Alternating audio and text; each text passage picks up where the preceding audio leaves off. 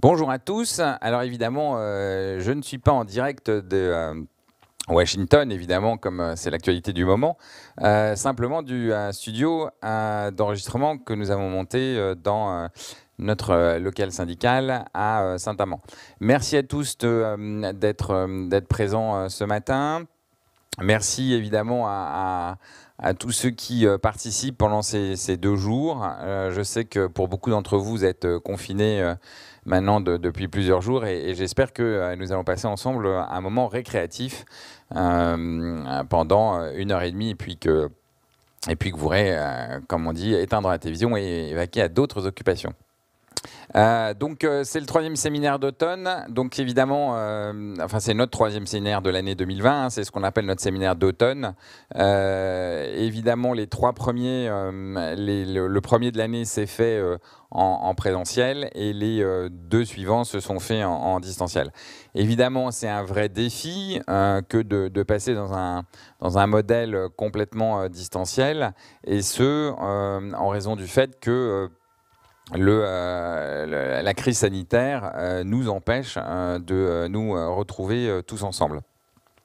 Donc le premier constat, hein, c'est qu'évidemment, on a au travers de ces séminaires beaucoup moins de, de convivialité. une partie de la richesse de nos séminaires, c'est le fait de se retrouver tous ensemble, c'est le fait de pouvoir déjeuner, c'est le fait de pouvoir échanger, prendre un, prendre un verre, mais aussi mais aussi euh, avoir des pauses, euh, discuter, et, tous ces moments de convivialité, tout ce qui euh, participe à l'enrichissement collectif, à l'enrichissement de notre connaissance, n'a pas lieu, et donc évidemment, nous sommes uniquement dans une logique distancielle.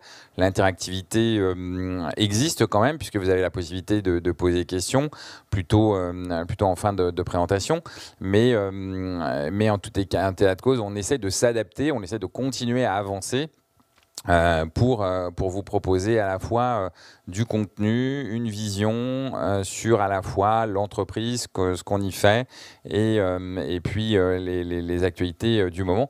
J'espère évidemment, comme vous tous, que nous reviendrons à plus de convivialité prochainement. tout d'abord, un mes remerciements aux organisateurs de l'événement, c'est un, vrai challenge. Vous avez vu, on essaye de progresser en termes de qualité, en termes de, euh, d'efficacité, de, rendre les choses plus fluides, plus faciles, de maintenir une diversité des intervenants. Euh, le contexte est quand même extrêmement difficile. Euh, le contexte est, difficile en particulier pour ce séminaire, contrairement à celui de juillet qui se fait sous confinement. Euh, celui du mois de juillet euh, s'était fait, euh, certes, dans une situation de crise sanitaire, mais pas sous confinement, et donc les, difficultés ont été beaucoup plus importantes. Merci aussi, à, ceux qui continuent à piloter des activités au niveau local et, au niveau national. Je sais que c'est un véritable challenge pour chacun et, chacune qui est investi d'une mission de continuer à, la maintenir, et en particulier de maintenir le le lien de, proximité. Le, séminaire trimestriel que nous organisons hein, est, un, moment d'exception. Euh, on constate aussi qu'au-delà de, la dimension euh, euh, conviviale et physique que nous avons collectivement, euh, on, a une demande euh, à ce que euh, ce séminaire soit retransmis en vidéo et il sera retransmis en partie en, vidéo en direct pour ceux qui ne peuvent pas se déplacer. et, c'est sans doute un, des challenges que nous aurons à, relever, c'est-à-dire un système en double mode, à la fois en présentiel et à la fois en distanciel ça ne va pas forcément être très facile pour tous les directs, mais on en aura l'occasion d'en reparler. Alors évidemment, un jour, nous fêterons euh, non plus euh, notre première place euh, de, de, première organisation, hein, comme on l'avait envisagé au mois de janvier, mais on avait des élections, donc on n'avait pas voulu épuiser tout le monde, on avait voulu gagner les élections au conseil d'administration, et puis finalement on s'était dit on va faire cette fête au mois de mars, et puis finalement au mois de juillet, et puis finalement au mois de novembre. Et au final, on se retrouve toujours dans l'incapacité de, de, faire cette fête, mais elle est toujours dans les cartons, elle est toujours prévue. Alors peut-être que ce ne sera plus une fête de notre première position, ce sera simplement une fête de la normalité. Mais finalement, je crois que cette normalité sera tellement plus importante que notre, notre position de, première organisation.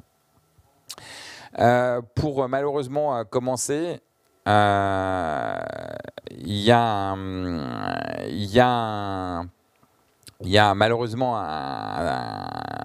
un, décès qui, m'a affecté, qui a affecté un certain nombre d'entre nous, qui est euh, le décès de euh, Son Papon Sagda, qui était une militante de la première heure, euh, qui était devenue RH de, proximité, qui était à Lyon.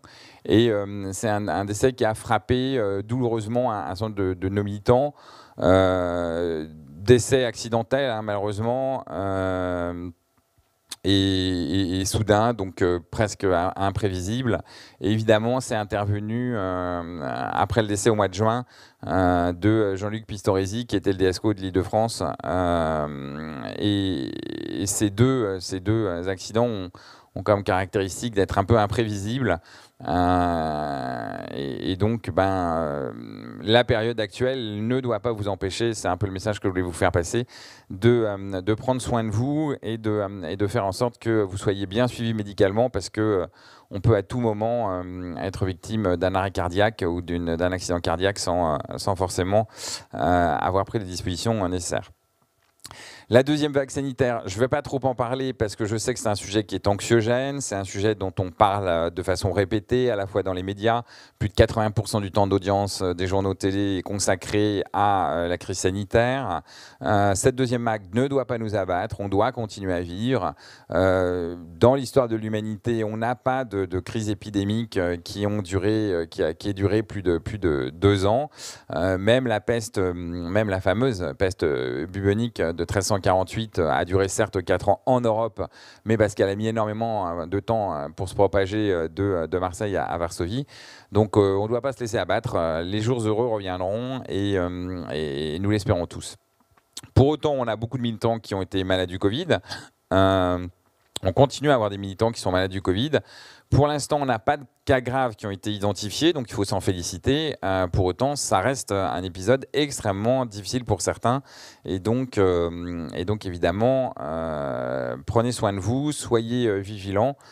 C'est la seule chose qu'on peut vous conseiller tant que les, les remèdes ne sont pas trouvés donc on va, on va essayer de passer en revue les quelques sujets euh, traditionnels, un petit peu, vous, vous connaissez un petit peu les, les, logiques dans lesquelles on, s'inscrit, euh, et, donc on va commencer par euh, les quelques actualités générales. Alors évidemment, hein, difficile de, faire l'impasse sur la question de la crise sanitaire, donc on a une deuxième vague qui amplifie la première, on voit très clairement que les opérateurs sont réduits au simple rôle de utilities. Hein. Les utilities, c'est euh, l'idée que finalement nous ne sommes que des tuyaux. Ça marque aussi euh, sans doute euh, une forme d'échec de la politique de transformation en opérateur numérique.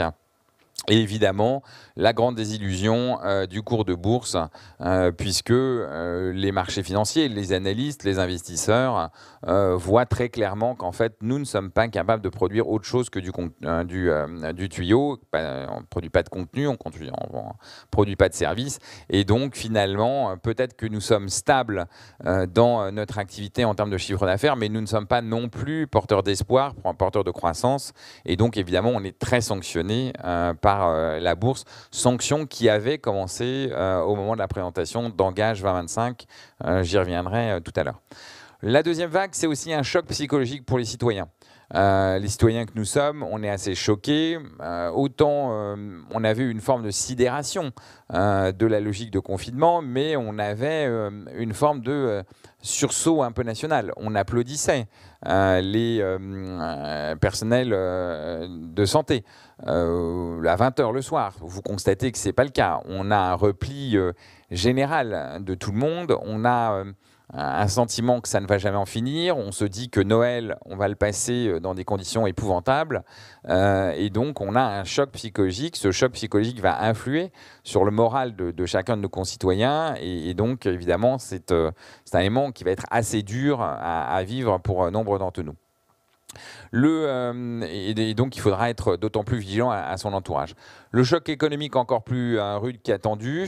Euh, comme je l'avais dit la dernière fois, c'est le, choc le plus violent de, l'ère industrielle, hein, donc des 200 dernières années. On a des secteurs qui sont complètement au bord de l'asphyxie. Je ne vous explique pas ce qui se passe avec les restaurants. ils sont dans un état absolument dramatique. et, l'injection financière ne suffira peut-être pas à sauver nombre d'entre eux. Et puis de fait, ça impacte toutes les sociétés par rebond, parce que même si nous, au sein de l'entreprise, on est en situation plutôt protégée, qui peut dire que dans sa famille, il n'a pas un de ses enfants, un de ses parents, un de ses collatéraux, un de ses frères et sœurs, un de ses cousins qui n'est pas affecté par la crise. C'est quasiment impossible. On est forcément par rebond et euh, par euh, solidarité euh, de fait euh, impacté puisque ça va nous impacter sur, les revenus, sur le, nécessaire transfert de, solidarité qu'on va faire. Donc on est forcément tous concernés par, par cette crise gigantesque qui, économique qui se propage. La prise de conscience qui s'accélère sur deux choses, les méfaits de la mondialisation, on ne va pas y revenir, on en a déjà parlé, mais sans doute un élément qui est plus important et qui est plus et sur lequel on a plus de distance que les fois précédentes, c'est sur la nécessaire euh, remise en cause de l'organisation du travail. On voit apparaître toute une série de questions sur l'organisation du travail, à la fois sur sa hiérarchie des valeurs. On voit les personnels qui sont en, en présentiel, on voit les personnels qui sont en distanciel, on voit que euh, la concentration euh, présentielle, euh, la concentration présentielle, comme on l'a par exemple à la défense, est remise en cause. Il y a un exemple en ce moment qui fait, qui fait un peu école, c'est le projet qu'a AXA de rendre trois des quatre tours qu'ils ont à la défense pour faire en sorte que euh, le personnel se déplace moins et donc remette trois de leurs quatre tours dans des bâtiments tout au euh, autour de, Paris euh, pour permettre au personnel d'accéder plus rapidement sur leur lieu de travail. Et donc ça, c'est une révolution dans la façon de voir les choses. La question du télétravail aussi mérite d'être traitée. Difficile de la traiter dans une période euh, de tension, d'inquiétude, où euh, les transports en commun, euh, le collectif, le collaboratif sont des facteurs d'inquiétude, les open space. Donc difficile de, parler de la question du télétravail. On sait que le télétravail est demandé de façon proportionnelle à la distance qu'on a au travail et à la qualité des bureaux qui nous accueillent. Donc on a évidemment une remise en cause des repères euh, traditionnels, je le disais, on n'applaudit plus, euh, qui est la du travail, les liens sociaux, la désocialisation, euh, la désocialisation, on ne se voit plus, on, ne voit plus ses amis, on, est dans des cercles extrêmement restreints, on est parfois en tête à tête avec soi-même, et donc évidemment on a une, remise en cause extrêmement sévère de, de tous ces repères qui sont générateurs de crises latentes, même s'il a existé dans l'histoire de l'humanité des périodes plus difficiles, il n'en reste pas moins que euh, c'est une période qui, pour les générations actuelles, reste euh, assez euh, remonte. Il y a évidemment des sujets qui passent au second plan.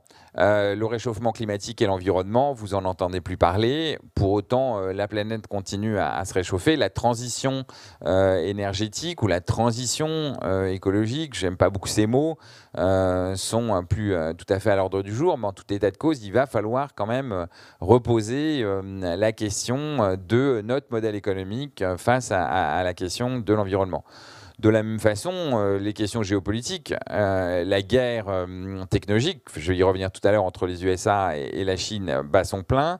Vous avez des tensions extrêmement vives qui sont, qui, qui, sont existantes entre la Grèce et la Turquie, notamment sur la problématique des eaux territoriales. Il y a des enjeux derrière de pétrole, de recherche sous-marine, etc.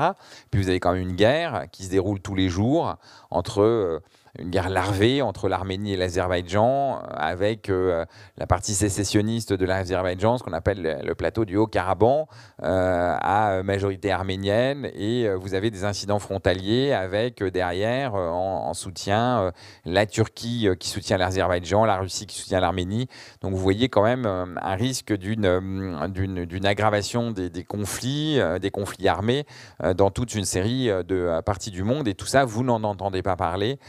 Parce qu'évidemment, la crise sanitaire occupe l'espace, euh, à la fois l'espace médiatique, l'espace de, réflexion, le temps euh, d'analyse des sujets, mais toutes ces, situations très dégradées dans le monde se multiplient. Quelques euh, conséquences euh, euh, chez Orange, comme, annoncé. On en avait déjà parlé, mais on a une baisse du, chiffre d'affaires, on a une baisse de, de l'EBITDA sur 2020. même si le troisième trimestre apparaît un peu meilleur que les deux précédents, il n'en reste pas moins que boucler l'année dans de bonnes conditions va être assez difficile. Et puis 2021 euh, euh, euh, va, va, être un, peu difficile. Et puis tout ça, évidemment, est très habillé. au mieux, on va avoir une stabilité. Habillé, on va y revenir. Mais vous comptabilisez du chiffre d'affaires que vous facturez. Et puis quand vous avez un impayé, c'est quand même du chiffre d'affaires. Et puis vous le passez en provision. Donc vous voyez qu'en fait, on a des façons de montrer que le chiffre d'affaires est stable ou progresse, alors qu'en réalité, nos revenus régressent. La baisse du pouvoir d'achat du personnel euh, est réelle, je l'avais annoncé. Beaucoup de gens l'avaient pris avec scepticisme en disant mais non, euh, il n'y a pas d'inquiétude très forte sur le pouvoir d'achat. Bah si, euh, les parts variables sont tombées et elles marquent un, très net affaiblissement. On a aussi une faible augmentation des salaires fixes et puis on sait que la participation et l'intéressement seront très fortement impactés par, le, par les résultats 2020 qui ne seront pas aux attendus et donc de fait on aura une baisse de cette participation et de cet intéressement. Dans l'actualité sociale, euh, de façon un peu plus euh, générale, on aura euh, des tensions sur l'emploi qui, sont à prévoir. On a déjà aujourd'hui un chômage partiel de masse, hein, de par la situation sanitaire. et demain, on aura un chômage complet. C'est-à-dire que quand il y aura des entreprises qui auront fait faillite, il y en a déjà qui commencent à le faire, bah, ce sera un chômage complet. Donc on aura une remontée extrêmement significative du chômage. L'élément peut-être le, plus flagrant, c'est le blocage de l'accès à l'emploi des jeunes. On a ce qu'on appelle la crise des alternants. Euh, nous venons, euh, et c'est un peu une rupture dans euh, l'histoire du syndicat, puisque le syndicat, historiquement, n'avait pas souhaité d'avoir de, personnel, de salariés. pour la première fois, on a commencé à envisager d'avoir des alternants. Et quand on a commencé à se renseigner sur la situation des alternants, on a commencé d'ailleurs au, travers de l'Institut à en recruter un. Et quand on a discuté avec lui, il nous a dit que la moitié de sa promotion était euh, en recherche d'une entreprise d'accueil pour son contrat d'alternance. Et pourtant, il est en Master 2. Donc, euh, et ce phénomène est généralisé. On a découvert que ce phénomène était généralisé. Évidemment, il est à l'extérieur de l'entreprise, mais ça veut dire qu'il impacte beaucoup aussi des enfants, euh, des collaborateurs du groupe. Et, ce sujet, aujourd'hui, prend toute sa mesure au moment de la rentrée et du, du, retour des vacances. Il y a une vraie crise de, de l'alternance. La question de la réforme des retraites, euh, on en a réentendu parler euh, pendant la période de, on va de, retour à la presque normale. Euh, et puis finalement, ça a été remis de nouveau dans les cartons. Mais enfin, en tous les cas, il y a toujours une tension sur cette volonté de, réformer le système de retraite. Je pense que ce n'est pas du tout la période. Je pense qu'il faudra le faire dans un climat beaucoup plus apaisé.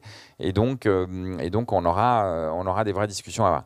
Le déséquilibre des systèmes de, protection sociale, l'assurance maladie, je ne vais pas vous expliquer qu'elle est dans une situation euh, qui est absolument euh, euh, catastrophique, mais est-ce bien important au regard de, des autres, du déficit budgétaire global La réponse est non, mais enfin, il ne reste pas moins qu'on a un déséquilibre profond des systèmes de protection. Et puis, notre assurance chômage, sur lequel on veut aussi encore faire des réformes et sur lequel il va falloir être très vigilant parce qu'on va avoir un tel taux de chômage euh, de personnel qualifié qu'il euh, va falloir quand même s'interroger euh, à, savoir comment on fait pour préserver la capacité de l'ensemble des acteurs à, vivre correctement dans notre pays des tensions sociales qui sont toujours présentes. On a vu pendant la période euh, entre les deux confinements une réapparition des gilets jaunes. On a eu encore Paris bloqué euh, quelques week-ends. C'est-à-dire que la question, euh, la question des inégalités sociales n'a pas été traitée, n'est pas traitée. Et ce qu'on constate, c'est que les périodes de confinement génèrent, des, les, enfin, génèrent ou cristallisent les fractures numériques et on a une aggravation des, des, inégalités sociales. Vous imaginez les périodes de confinement dans des zones où euh, on peut plus et où on n'a pas la possibilité euh, de passer ses commandes euh, à distance parce que simplement on n'a pas soit parce qu'on n'est pas euh, desservi, euh, par, euh, on n'est pas couvert hein, numériquement, mais tout simplement parce qu'on ne sait pas s'en servir. Et donc, de fait, cette fracture numérique devient un, facteur de, fracture sociale et d'inégalité sociale. Il vous entendez bien sûr parler des débats sur les libraires et sur la question de, de savoir s'il faut fermer les librairies dans les grands magasins, fermer les librairies en petits magasins, etc. Mais si d'aventure, et là la décision a été prise de fermer l'ensemble des, rayons euh, de, livres, et donc il ne reste plus que la vente en ligne, euh, quel que soit euh, l'acteur que vous choisissez, et en particulier, je vous invite à choisir plutôt des acteurs localisés sur notre territoire et qui payent leurs impôts dans notre pays. le, le, fait est que pour commander, faut-il encore avoir la capacité à servir du numérique, ce qui est loin d'être le cas pour nombre de nos concitoyens. Pour en revenir sur les activités euh, sectorielles et euh, les euh, conséquences de, la crise sanitaire, je ne vais pas revenir sur des sujets qu'on a déjà évoqués mais qui sont en train de nouveau de se reproduire.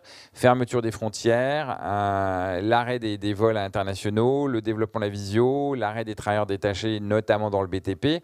On l'a vu. La question de la neutralité du net, bah, Thierry Breton avait appelé les GAFAM pour demander la réduction des débits. Bis repetita, on est reparti dans cette logique là puisque euh, de nouveau, on a une consommation audiovisuelle qui avait euh, fortement augmenté. Quelques actualités euh, mondiales d'un point de vue sectoriel. Alors déjà, moi, je voulais vous faire part quand même d'un événement qui euh, doit nous amener quand même à réfléchir sur, ce qu'est notre entreprise et euh, la façon dont un acteur de notre pays, dont évidemment le, capital est aux mains de son fondateur, Iliad, et vous voyez qu'en fait, en étant un entrepreneur, sa croissance, son développement est quand même largement supérieur à euh, notre entreprise. Aujourd'hui, il y a de Free, si euh, d'aventure euh, il finalise son acquisition de, de Play en Pologne, représentera plus du quart de ce qu'est Orange dans le monde entier. Et ça, c'est quand même interpellant parce que ça veut dire que sa capacité d'entrepreneur, euh, même si euh, il a bénéficié de conditions euh, extrêmement favorables en France d'un point de vue réglementaire, montre que, en réalité, quand on est un, entrepreneur, quand on est quelqu'un qui a un peu d'audace, qui a un peu d'ambition, on arrive à se déployer dans un certain nombre de, de pays. Alors évidemment, ça interroge. il ne le fait pas toujours dans des conditions euh, qui sont euh, très, très favorables euh, pour le pays. L'hyperconcurrence n'a pas forcément été très, très positive. Après, le régulateur et, l'autorité de la concurrence ont aussi fait plein de bêtises. donc, donc évidemment, tout, tout ceci est un, écosystème. il n'en reste pas moins qu'aujourd'hui, si vous regardez Iliad Free, il est implanté en France, en Italie, c'est un opérateur de plein droit, en Irlande, en Suisse, à Monaco, à Chypre et à Malte, en plus de la Pologne ça reste quand même un opérateur européen euh, qui est euh, significatif. Et ça en fait, je crois, euh, quasiment le cinquième ou sixième opérateur européen. Et, ça mérite quand même d'être salué. Et ça mérite de, réfléchir sur la façon dont il fonctionne et la façon dont nous fonctionnons alors que nous, en fait, nous ne sommes pas capables d'avoir ni croissance organique ni croissance externe alors que lui arrive à faire les deux. Le euh, deuxième élément qui, euh, qui, mérite notre attention, c'est le fait que Nokia passe de fait sous contrôle américain, à la fois parce que les fonds de pension américains sont devenus les premiers, premiers actionnaires, dont BlackRock, euh, et que Nokia est dans une situation très compliquée. Il a perdu un gros contrat nord-américain chez, euh, chez l'un des deux gros opérateurs américains contre, Samsung dans la fameuse guerre euh, Huawei, euh, Huawei contre Trump, on va dire. J'exagère un peu quand je dis Trump parce qu'en réalité c'est l'administration américaine. Mais, le, le, fait qu'il ait perdu ce gros contrat nord-américain l'a obligé implicitement à signer avec Google Cloud pour mettre toute son informatique dans le cloud de Google. Autant vous dire que si vous êtes dans le cloud de Google, de dire que vous êtes indépendant. Et en plus, à la présentation, au moment de l'annonce de, ces résultats financiers et donc du choc euh, qu'il a été obligé d'annoncer, c'est-à-dire de se faire sortir euh, de son euh, client nord-américain, ils ont aussi reconnu un certain retard sur la production et, la, mise en œuvre de la 5G, pas forcément d'un point de vue technologique, mais d'un point de vue de sa commercialisation des innovations qui sont nécessaires. Et donc, évidemment, Nokia, Nokia est très mal mené en ce moment. et de fait, on peut se poser la question, c'est est-il encore un acteur euh, européen? C'est euh, la, véritable question. Ce qui fait qu'il ne resterait plus que Ericsson qui est un, acteur européen. Et euh, pour combien de temps encore, vu la part des fonds de pension chez Ericsson? Quelques actualités euh, euh, mondiales. Il y a une interrogation parce que euh, la fusion Sprint T-Mobile aux US a fait le troisième opérateur aux US. Hein. Au moment où la France a quatre opérateurs, les États-Unis vont vers trois opérateurs. la fusion est, réalisée et la question que tout le monde se pose, c'est est-ce que Deutsche Telekom va être scindé en deux, une partie américaine, une partie européenne parce qu'il n'est pas du tout sûr que les Américains acceptent qu'il y ait un opérateur deux nationalités étrangères qui puissent rivaliser avec leurs euh, deux euh, opérateurs, euh, leurs deux opérateurs nationaux.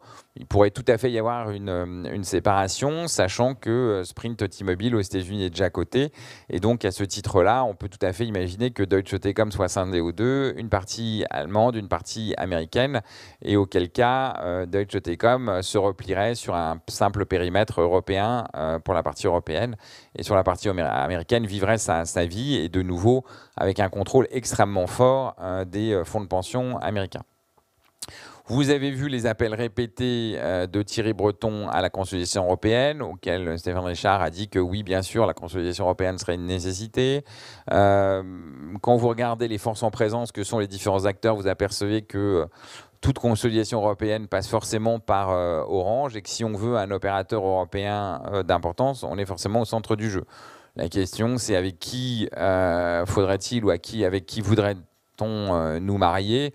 Là, il y a de véritables interrogations parce que Orange et la situation d'Orange aujourd'hui n'est pas forcément euh, suffisamment stabilisée et d'importance pour qu'on soit, on est peut-être au centre du jeu des discussions, mais on ne serait pas forcément à celui qui donnerait le là d'une concentration et donc on serait plus l'absorbé que l'absorbant. Un élément qui est important aussi d'un point de vue euh, géopolitique, euh, c'est la vente de Vodafone Egypte à Saudi Telecom. Donc euh, à la fois, ça signe des engagements de Vodafone d'un certain de pays, en l'espèce un pays émergent qui est un pays euh, qui a 90 millions d'habitants. Et puis aussi, c'est une régionalisation des opérateurs dans le monde arabe. Vous avez trois opérateurs qui dominent le monde arabe. Vous avez Tisalat euh, des Émirats, vous avez Ooredoo du Qatar, vous avez Saudi Telecom euh, d'Arabie Saoudite, qui n'était pas beaucoup sorti d'Arabie Saoudite, mais qui en Égypte fait quand même une entrée assez spectaculaire, hein, puisque l'Arabie Saoudite euh, et le, euh, et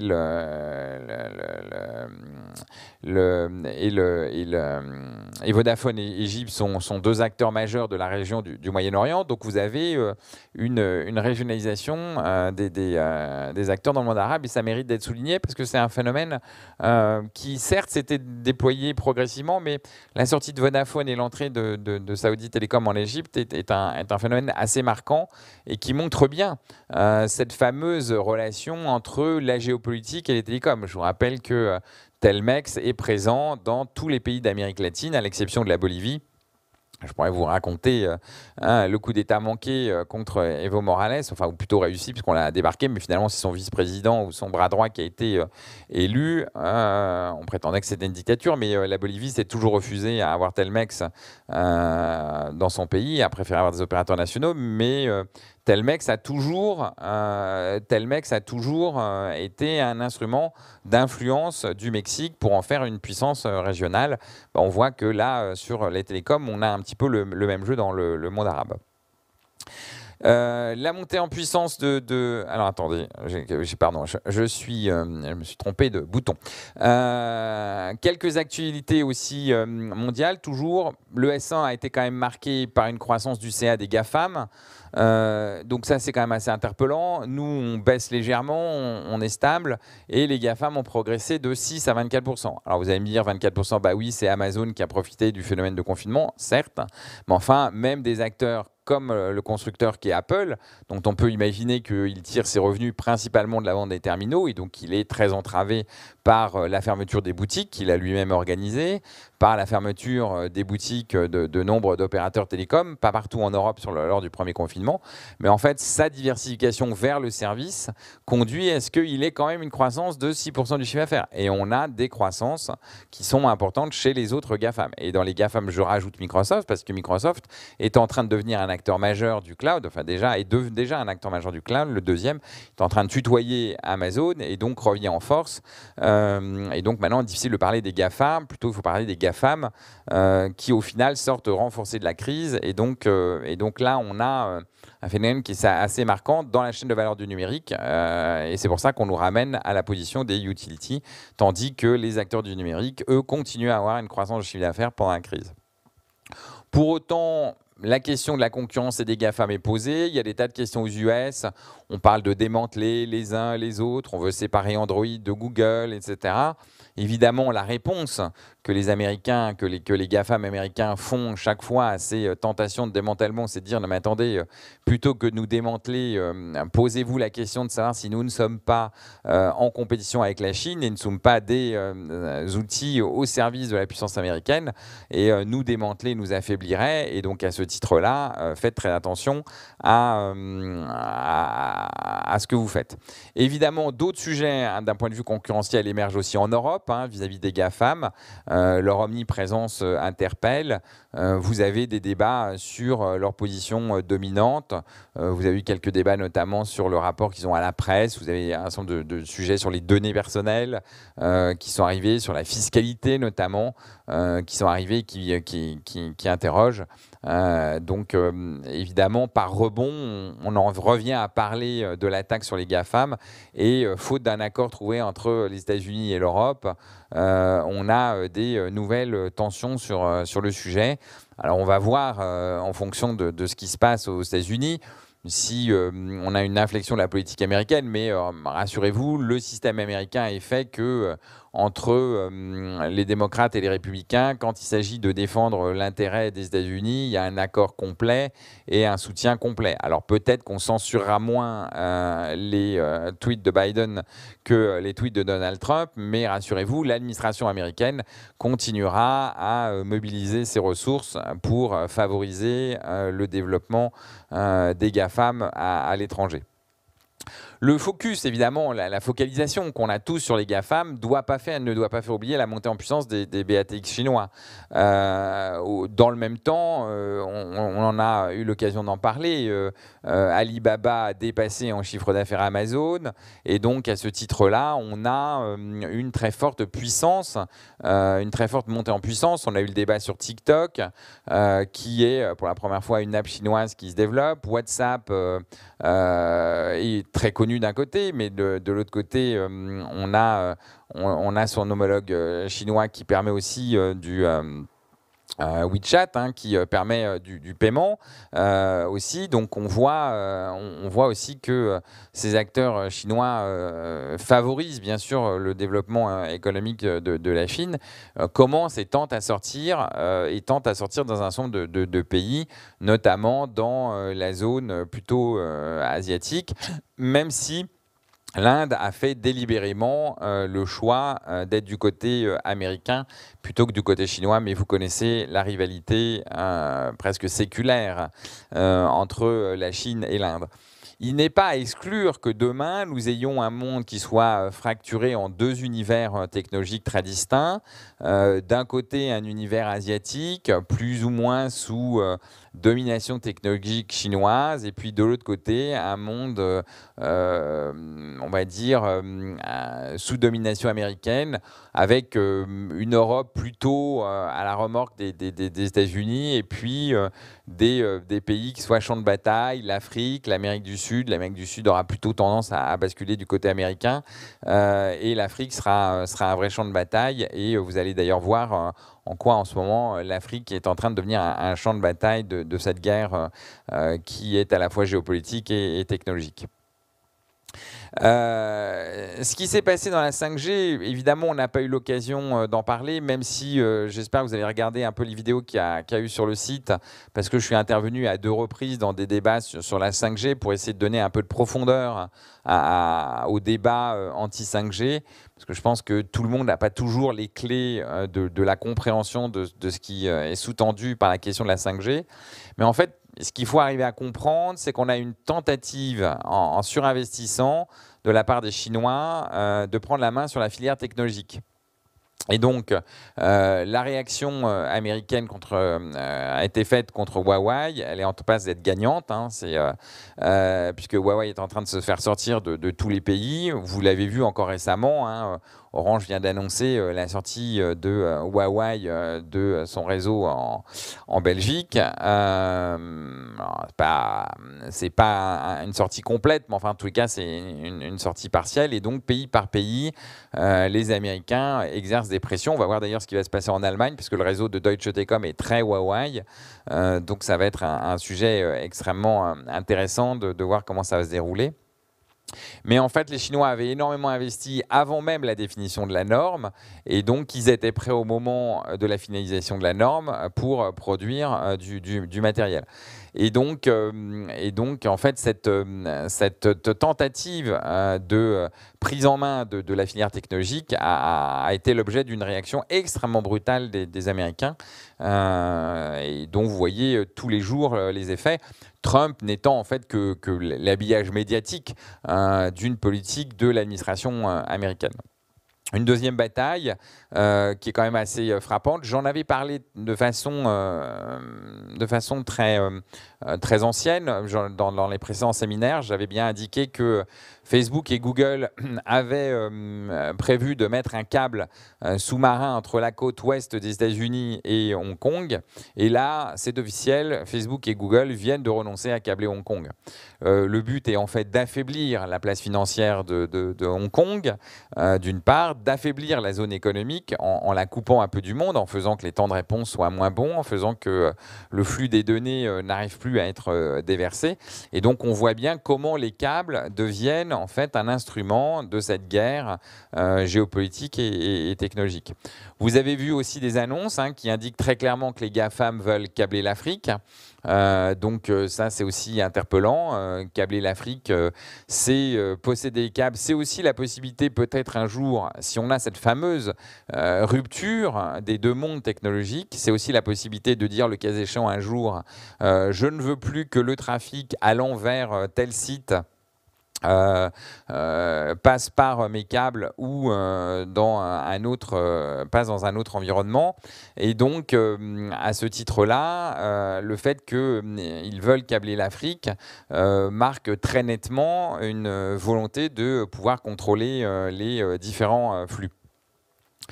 De la même façon, euh, vous avez une demande du gouvernement américain d'exclure les fournisseurs chinois, ceux qui posent euh, les fibres, ceux qui produisent les fibres, dans les consortiums internationaux euh, de câbles sous-marins. Vous savez que les câbles sous-marins ont, connu plusieurs époques. D'abord, les câbles sous-marins ont servi aux empires, européens. puis ensuite, on a eu des câbles sous-marins qui ont été de la coopération entre les différents États. Ensuite, euh, aujourd'hui, on a des consortiums dans lesquels ce sont des intérêts privés d'opérateurs les uns avec les autres qui, euh, euh, qui se regroupent euh, pour tirer des câbles et qui ont des droits de, de, tirage de, des flux qui sont à l'intérieur de, ces câbles. Et, donc, c'est comme ça que ces consortiums internationaux se montent. Et en plus, après, derrière, ils en confient la réalisation à un tiers qui peut être, par exemple, Orange Marine pour la pose, qui peut être d'autres acteurs pour, pour la, fabrication de la fibre. Et en fait, il y a une demande en fait, de sortir les fournisseurs chinois pour affaiblir de nouveau la chinoise euh, dans les câbles euh, de la part des, Américains. Évidemment, dans ce contexte-là, l'Europe apparaît très démunie. Euh, même si le sujet de la souveraineté numérique de l'Europe fait son chemin, on voit qu'on a un, retard très fort sur ces questions-là.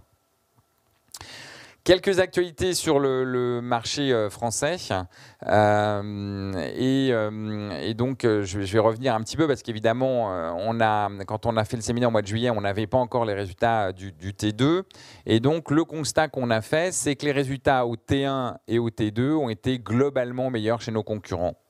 Alors, ils n'ont pas été massivement ou bien meilleurs que nous. on a connu simplement des performances qui ont été euh, assez bonnes chez nos concurrents. Alors pas chez tous nos concurrents, mais enfin globalement assez bonnes.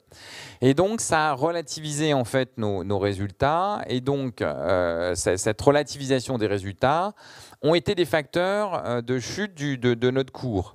vous avez une direction qui évidemment communique toujours en disant que les résultats sont absolument extraordinaires, que c'est merveilleux, parce qu'elle elle se doit de le faire vis-à-vis des marchés financiers pour essayer de remonter le cours de bourse. Mais enfin, ça ne trompe personne. Et euh, les, résultats du T1 et du T2, qui étaient certes pas forcément mauvais chez nous, et en particulier celui du T2 au regard de la crise, sont apparus comme, euh, somme toute, euh, corrects, mais enfin sans plus au regard de la performance de, nos concurrents. Et donc, ça a été un des facteurs de chute du cours, puisque l'arbitrage s'est fait plutôt en faveur de nos concurrents.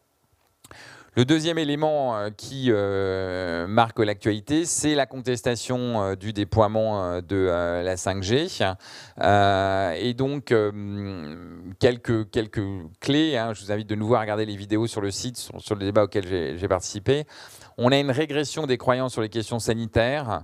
Les questions sanitaires sur, la 5G et sur la pollution, ce que j'appelle la pollution électromagnétique, font qu'aujourd'hui on n'a pas de réponse satisfaisante. Donc il ne faut pas euh, verser dans, faut pas verser ni dans la paranoïa ni dans le déni. on a effectivement une pollution électromagnétique, mais qui n'est pas propre à la 5G puisque ce sont les mêmes, fréquences qui sont utilisées la plupart du temps et que les fameuses fréquences dont on ne connaît pas trop les résultats ou l'influence sur euh, le, biologique sont euh, dans des euh, zones de fréquences qui sont aujourd'hui pas attribuées. Donc on a plutôt une régression sur, sur les, de, ces croyances-là on a sans doute une réflexion à avoir sur la pollution électromagnétique, hein, mais qui commence avec le fait que l'électricité passe chez vous et que ça émet des ondes à 50 Hz chez vous, euh, jusqu'à euh, la télévision TNT euh, ou la radio FM, qui sont aussi des ondes qui, qui, qui sont au-dessus de vous, qui, sont, traversent par tous les murs et, qui sont là. et, cette question de la pollution électromagnétique devra être un jour traitée. La question de l'obsolescence aussi euh, sur la 5G, on vous disait la 5G est arrivée trop vite, vous avez compris que, euh, euh, que la 5G a été un, outil euh, qui s'est déployé extrêmement rapidement, justement parce que la Chine a voulu mettre, en, œuvre sa stratégie de, domination de la filière technologique et donc a voulu accélérer le mouvement. Donc ça a, fait, ça a donné le sentiment d'une sorte d'obsolescence vis-à-vis vis-à-vis de, la 4G, puisque le temps de remplacement des technologies. Hein. c'est d'habitude un cycle à peu près de 10 ans. La 1G, c'est les années 80. La 2G, c'est les années 90. La 3G, euh, c'est les années 2000. La 4G, c'est les années 2010. Euh, la 5G, c'est les années 2020. Euh, Mais on, avait l'impression d'une sorte d'accélération et on n'avait même plus le temps d'amortir ces investissements précédents. cette question de l'obsolescence est en train de diminuer pour deux raisons. D'une part, parce qu'il y a des retards liés à la guerre guerre US-Chine euh, qui font que bah, tous les déploiements sont retardés parce que les équipements ne euh, sont pas disponibles.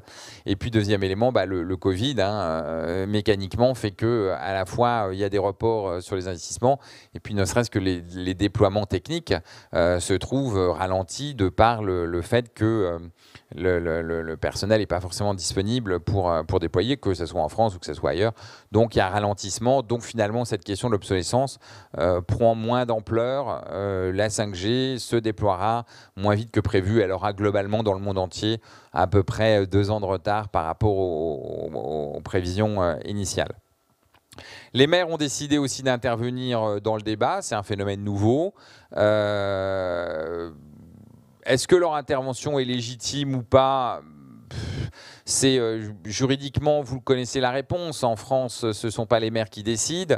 les maires ont eu parfois des interventions très malheureuses. Hein. Vous connaissez très bien l'exemple de Tours et d'Orléans, où les maires ont refusé que le chemin de fer traverse leur ville. Et ça a fait qu'on a des gares périphériques qui ont un peu dévitalisé les villes, puisqu'on a d'un côté les Aubrais pour Orléans et de l'autre côté Saint-Pierre-des-Corps pour, pour Tours. Et finalement, ça n'a pas été très bénéfique aux, villes. Donc, euh, ne pas accepter cette technologie euh, n'est à mon avis pas une très bonne idée. Euh, en revanche, la réponse d'Orange et la réponse d'un nombre d'acteurs chez Orange, qui est celle de l'arrogance, en disant de toute façon les maires devront accepter la 5G et ils n'ont pas le choix, euh, n'est pas la bonne posture. N'est pas la bonne posture parce que nous ne pouvons pas dire d'un côté nous imposerons la 5G dans les villes à, forte concentration déjà riches, pendant que dans le même temps euh, des maires se battent dans leur campagne euh, pour supprimer les zones blanches. Donc nous devons faire preuve à la fois de pédagogie, si d'aventure on nous oppose euh, des arguments technologiques, sanitaires, qui peuvent évidemment, qui, doivent être, qui, doivent être levés, des inquiétudes qui doivent être levées mais certainement pas de dire euh, c'est pas la culture de la maison, euh, on ne peut pas dire on vous l'imposera de, de, force, c'est une très grande erreur. On a des petits maires, au sens, euh, des maires de petites communes, on a des maires de grandes communes, euh, et il faut tous les traiter avec respect, les uns en faisant que leur commune soit couverte complètement, les autres en, respectant leur, leur position, en, éventuellement euh, dialoguant de façon plus euh, constructive, euh, mais ce sont des élus de la nation, ils ont été élus démocratiquement et on ne peut pas jeter au panier le, vote démocratique et en tous les cas avoir l'arrogance dont on fait preuve nous est extrêmement néfaste. Sur, euh, la fibre, bah, évidemment, on a un déploiement de la fibre qui est ralenti par la crise. Hein, donc les nouvelles euh, prises qui sont déployées euh, se déploient un peu moins rapidement que prévu, même si on est presque, on était presque revenu au nominal. On, va voir ce qui va se repasser avec le confinement. le déploiement de la, fibre, évidemment, est, un, sujet qui est complexe en période de, crise sanitaire, évidemment encore plus en, période de confinement. Par contre, ce qu'on a vu, c'est les clients euh, qui avaient un accès à la fibre ont demandé un transfert massif euh, de leur ADSL vers la fibre quand la fibre euh, desservait leur résidence. Et donc ça, c'est un phénomène assez marquant. Pourquoi? Parce que le confinement a amené au télétravail et donc de fait, on s'est rendu compte que quand tout le monde était en télétravail à la maison, quand les enfants n'étaient pas à l'école, ben, il fallait quand même avoir du débit pour arriver à tenir la connexion permanente dans laquelle tout le monde est. Est-ce que c'est une bonne chose que tout le monde soit connecté en permanence? C'est un, débat de société, mais il n'en reste pas moins que que euh, euh, c'est le constat qu'on fait, d'où euh, les, bien sûr, ventes records qui ont été faites, mais on est dans, principalement dans des marchés de substitution en France, même si dans quelques zones, on arrive à, fibrer quelques zones qui, qui n'étaient pas couvertes par la DSL. Par contre, ce qu'on voit aussi euh, dans, cette période de, pré-crise économique euh, violente, euh, parce qu'on voit les, sous-jacents de, cette, cette, crise économique, c'est que les clients sont extrêmement soucieux des tarifs. On n'a pas forcément une guerre des prix.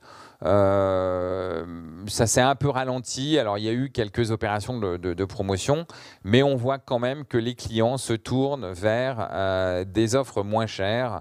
On voit euh, progresser les offres choches. On voit cette low-costisation du, marché s'organiser. Alors, c'est vrai en France, mais c'est aussi vrai dans d'autres pays, notamment par exemple comme l'Espagne, dont les préludes de la crise sont là. Quelques actualités euh, réglementaires avec 3 milliards euh, de taxes. Euh, bah, ça sera 3 milliards de taxes pour, pour les opérateurs qui se soustrairont des investissements. C'est à peu près ce qui est prévu pour le prix des, licences 3, 5G. avec 90 MHz, Orange n'a que 29% du spectre en 3,5G. Donc euh, c'est quand même pas énorme. Euh, je vous rappelle quand même que notre part de marché euh, sur le marché grand public est quand même nettement plus élevée et notre part de marché sur, le marché entreprise est, est, encore plus élevée. Et on dit que la 5G, et je le pense aussi d'ailleurs, euh, c'est quand même le marché entreprise qui va être le bah, premier concerné euh, par euh, ce déploiement de la 5G. Donc n'avoir que 29% du spectre est quand même pas une, vraie réussite. Alors certes, on peut se féliciter du fait que les enchères n'aient pas coûté très cher, mais de l'autre côté, n'avoir que 29% du spectre va imposer des investissements qui sont plus importants, une densification des points hauts alors euh, euh, qu'on aura sans doute dans des processus de, mutualisation, mais en tous les cas, on, va y être obligé, et puis euh, d'avoir des cellules qui soient plus petites, ce qu'on appelle des cellules de, couverture. Je, pense que c'est des sujets sur lesquels il faudra revenir, et donc finalement, ce que nous ne payons pas en, en, licence, on va le payer en investissement. Alors toutes les, fréquences 3,5G n'ont pas été atteintes, mais n'ont pas été vendues, puisque en fait, il y en a une partie qui sont occupés par le, par le WiMAX et qui ne seront euh, disponibles que dans quelques années. Donc ce sera peut-être l'opportunité d'avoir un peu plus de spectre si on a, on a des besoins.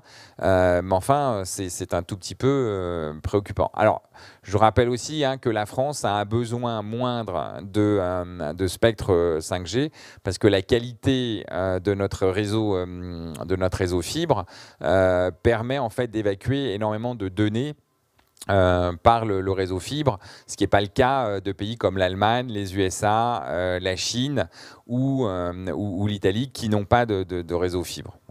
De nouveau, hein, je rappelle, faute de euh, clause sur euh, l'emploi, la CFE-CGC a attaqué le processus d'attribution des licences, hein, puisque pas de clause sur l'emploi. On a même eu un, mémoire de euh, Sébastien Soriano qui nous répond au nom de l'ARCEP que finalement l'emploi n'est quand même pas une de ses préoccupations.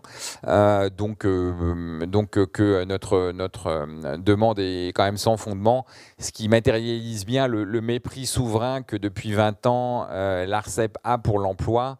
Euh, et euh, notamment euh, parfois l'emploi à, faible valeur ajoutée, mais qui permettra à beaucoup de nos concitoyens d'avoir un, emploi, et ce qui a permis la délocalisation des centres d'appel, ce qui a permis les travailleurs détachés, ce qui permet parfois la supervision dans d'autres pays, etc., etc.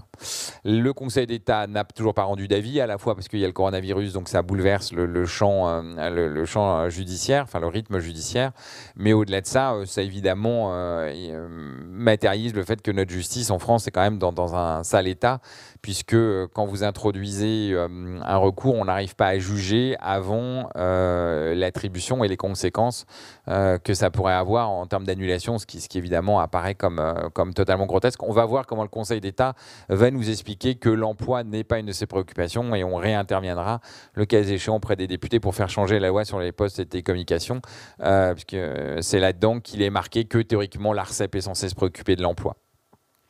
Euh, Soriano a été euh, tout à fait euh, actif pour se préoccuper d'étendre les pouvoirs de l'ARCEP sur la question de la gestion de, la presse en France, mais l'emploi, visiblement, de, de, ses concitoyens, ce n'est pas son problème. D'une façon plus générale, l'ARCEP a été complètement absent des enjeux liés à la crise sanitaire. On a très bien vu que euh, c'était euh, Thierry Breton qui, au niveau euh, européen, a pris le lead, notamment dans la fameuse question de la neutralité du net, et c'est lui qui a appelé les GAFA. Vous n'avez pas entendu depuis l'ARCEP prendre la parole euh, vous allez me dire, euh, Sébastien Soriano part à la fin euh, de l'année, donc il est plus préoccupé par la recherche de son, nouveau, de son nouveau poste plutôt que de se préoccuper de faire fonctionner le secteur dont il a, la, dont il a la responsabilité en termes de régulateur. Quelques éléments sur euh, la vie en orange. Alors évidemment les procès, parce que euh, nous vivons, euh, nous vivons au rythme des procès. L'affaire Tapi, donc on a eu une ouverture de, la procédure d'appel au, mi-octobre. cette procédure a, été suspendue. Elle sera reprise a priori le, 10 mai 2021. pourquoi suspendue? Parce que parce que Bernard Tapie a demandé a demandé une a demandé une, une, suspension en raison de son, état de santé. il n'est pas sûr qu'il réapparaisse le 10 mai. donc, donc on, verra comment on en a, on en est. Mais c'est pas parce qu'on a la mort d'un des protagonistes que pour autant le procès devra s'arrêter. il restera quand même à, juger l'affaire et à juger l'ensemble des, protagonistes impliqués dans l'affaire de, de, de cet arbitrage. Évidemment, l'entreprise, hein, elle aura vécu euh, près de 9 ans au rythme des rebondissements de cette affaire, puisque à chaque, euh, à chaque affaire, à chaque euh, audience, on a droit à soit une tentative de déstabilisation de, l'entreprise par l'intermédiaire de, son président, soit les, des hypothèses sur son remplacement. et donc, il y a quand même une forme d'usure. Il y a quand même une forme d'usure vis-à-vis de cette affaire, et, tout le monde, je pense, ne peut que souhaiter que qu'on en finisse. Et évidemment, ça, interroge quand même sur euh, la lenteur de, la justice et sur les, euh, sur les implications que ça peut avoir sur, le, sur le, fonctionnement et, la bonne marche des affaires parce que que les uns et les autres discutent d'un hypothétique remplacement n'est jamais du président n'est jamais une bonne chose. L'affaire de la crise des suicides, vous la connaissez euh, malheureusement que, trop bien. Il y a a priori, il était prévu euh, que l'appel se, déroule en, 2021. Euh, le calendrier judiciaire est devenu très incertain avec le nouveau confinement. la direction de l'entreprise a mis en place une, commission de réparation. cette commission repousse la date limite de remise des dossiers de façon assez régulière. Alors certes, il y a le coronavirus, mais aussi parce que le nombre de dossiers est de plus en plus euh, important. Donc, euh, donc on a aussi euh, en toile de fond ce sujet-là. Ça sera de nouveau un moment douloureux pour les gens qui entendront parler de cette affaire, verront réévoquer ces moments particulièrement sombres et tristes de notre histoire. Quelques mesures opérationnelles dans le contexte actuel. Hein. Donc, bah, il y a des nouvelles fermetures de sites à prévoir. Le, télétravail obligatoire est obligatoire par défaut. Hein, euh, et puis, vous avez euh, la fermeture des euh, restaurants Orange, puisque les restaurants collectifs sont une zone de contamination. les restaurants tout court, d'ailleurs, sont considérés comme une, zone de, contamination, puisque c'est le moment où on enlève ses masques et c'est le moment où, en fait, on ouvre la bouche. Donc évidemment, euh, c'est euh, une décision euh, courageuse qui, a été prise, mais qui m'est apparu, qui m'apparaît à moi et à nous, qui nous apparaît nécessaire, qui est de, fermer évidemment les restaurants collectifs, même si évidemment c'est très contraignant pour les personnels qui sont amenés à, aller sur site, mais dans les mesures sanitaires, ça a un vrai sens. Euh, le deuxième élément, c'est l'ouverture de toutes les boutiques. Il en est de même euh, chez euh, nos concurrents. On n'est pas dans la même situation que lors de la première vague. le matériel, les masques, les gels, les plexiglas sont là. Donc théoriquement, les personnels sont, mieux protégés. Pour autant, pour autant, la situation n'est pas forcément très tranquille. Il y a des personnels qui sont plus âgés, il y a des personnels qui ont dans leur entourage des personnes à risque. Hein. Donc pas d'hésitation. si vous êtes en situation de fragilité directe ou indirecte, que ce soit pour les boutiques, que ce soit pour les, pour les UI, hein, qui sont les, les, quelques, les, quelques activités sur lesquelles il peut y avoir beaucoup de contacts physiques, vous n'hésitez pas, vous allez chez le médecin et euh, vous, euh, vous faites le nécessaire euh, pour ne, pas être obligé d'être en situation de, contact, ce qui ne veut pas dire que vous ne pouvez pas vous proposer comme volontaire et soutien pour aider vos collègues à distance. L'entreprise peut tout à fait mettre à disposition des outils pour vous. Euh, donc vous avez une remise en route euh, des dispositifs de la première vague, la mise en télétravail au domicile, je vous rappelle, c'est pour près de 60 000 personnes. Euh, un petit élément, c'est qu'on a mis cette fois-ci personne en, chômage partiel. Les gens de, Business et Décision avaient été mis en, chômage partiel, c'est pas le cas cette fois-ci. Et, heureusement parce que ce sont des gens qui, qui, ont quand même somme toute du travail et qui sont à valeur ajoutée. Donc les mettre en chômage partiel, c'est globalement les inciter à partir voir ailleurs, ce qui est quand même pas une bonne idée, surtout quand on sait qu'il y a plus plus de gens qui font de, de, la data et de l'intelligence artificielle chez Business et Décision que à TGI. Euh. De nouveau, réadaptation du, réseau pour tenir la charge, hein, même s'il n'avait pas été fondamentalement euh, modifié. Mais enfin, en tous les cas, euh, on, voit de nouveau hein, une, modification de la, structure de charge du réseau. Et puis on a des euh, unités d'intervention qui, restent mobilisées, qui ont, euh, tiré, euh, qui ont tiré les enseignements de, la première crise, mais enfin qui sont quand même et qui restent sous tension un peu dans toute la France et qui sont, et qui sont très, très sévèrement... très sévèrement impactés par les mesures actuelles, parce que tout est devenu beaucoup plus compliqué pour, pour opérer. Quelques actualités économiques chez, Orange. Euh, les résultats donc sur les neuf premiers mois, hein, puisqu'on euh, est évidemment, on a les résultats des, neuf premiers mois. On a une croissance qui est toujours forte en Afrique. Je pense que vous avez eu euh, hier la démonstration avec l'intervention d'Alioun. voilà, le chiffre d'affaires en France reste assez morose. Évidemment, c'est très, c'est écrit hein, d'ailleurs dans le communiqué de presse. Hein, c'est la construction d'infrastructures pour nos concurrents qui fait monter le chiffre d'affaires. Donc euh, c'est assez interpellant. Euh, à chaque trimestre, en fait, on construit des infrastructures pour nos concurrents et donc ça nous permet d'avoir du chiffre d'affaires parce qu'on construit ces infrastructures et on les euh, revend. La, la, Pologne et la Belgique marchent plutôt bien vu le contexte. L'Espagne s'effondre globalement. Alors on sent un petit redressement en fin d'année, mais enfin le problème c'est qu'on s'est tellement effondré dans les deux premiers trimestres que euh, évidemment euh, c'est pas le c'est pas le troisième trimestre qui, euh, rectifie le tir. OBS est, malmené, hein, l'activité est très malmenée, sauf la cyber et le cloud, et encore hein, le cloud progresse moins vite que que le, le, le, cloud des leaders.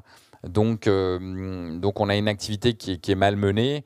Bon, c'est normal, hein, c'est des métiers de l'intégration, c'est des métiers du service, et donc évidemment, évidemment ça ça, ça tangue pas mal, il y a des reports de projets. Vous imaginez bien que des clients euh, qui ont plus d'activité n'ont plus de raison de, conduire certains projets. Vous imaginez, euh, on ne va pas travailler avec Air France en ce moment, on est à 3% des, vols internationaux en ce moment. Orange Bank et Orange Money sont en croissance. Orange Money même euh, d'ailleurs en, très forte, euh, croissance. Donc euh, bien sûr, c'est des résultats qui, comme je le disais au séminaire dernier, marquent une, résistance à la crise sanitaire, mais globalement, aujourd'hui, on ne sait pas ce que, demain sera. On a une crise économique qui, est à venir, on ne sait pas très bien quelle forme prendra cette crise économique.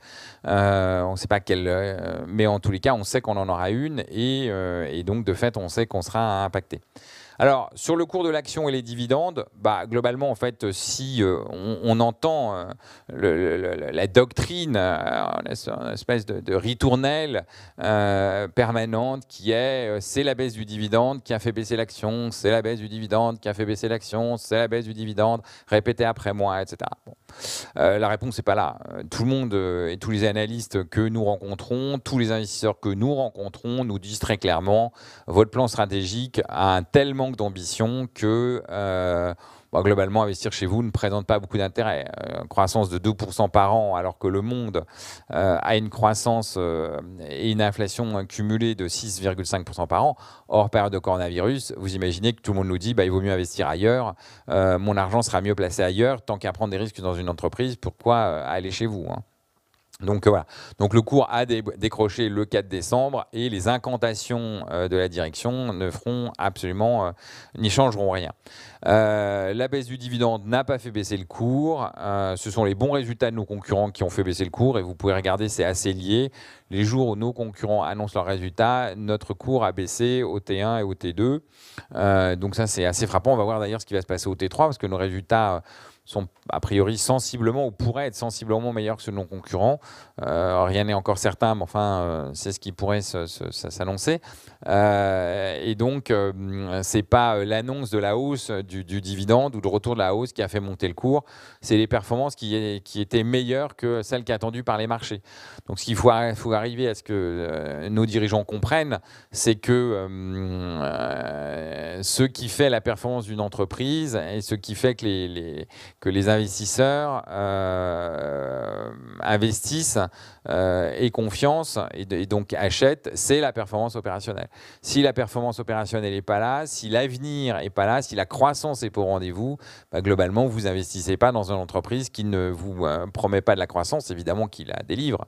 et donc aujourd'hui, nous ne délivrons pas de croissance, nous n'avons pas d'ambition, nous n'avons pas réussi suffisamment la transformation numérique et donc à ce titre-là, c'est pas parce qu'on va remonter le, on va augmenter le dividende qu'on fera baisser le, qu'on fera monter le cours.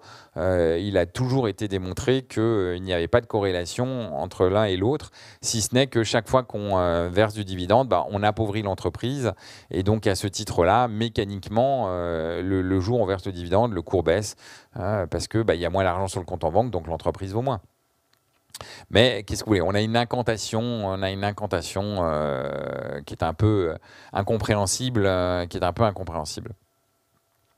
Quelques autres éléments qui, qui interpellent beaucoup de gens. Orange Concession pour la fibre dans les RIP, hein, donc c'est très limité.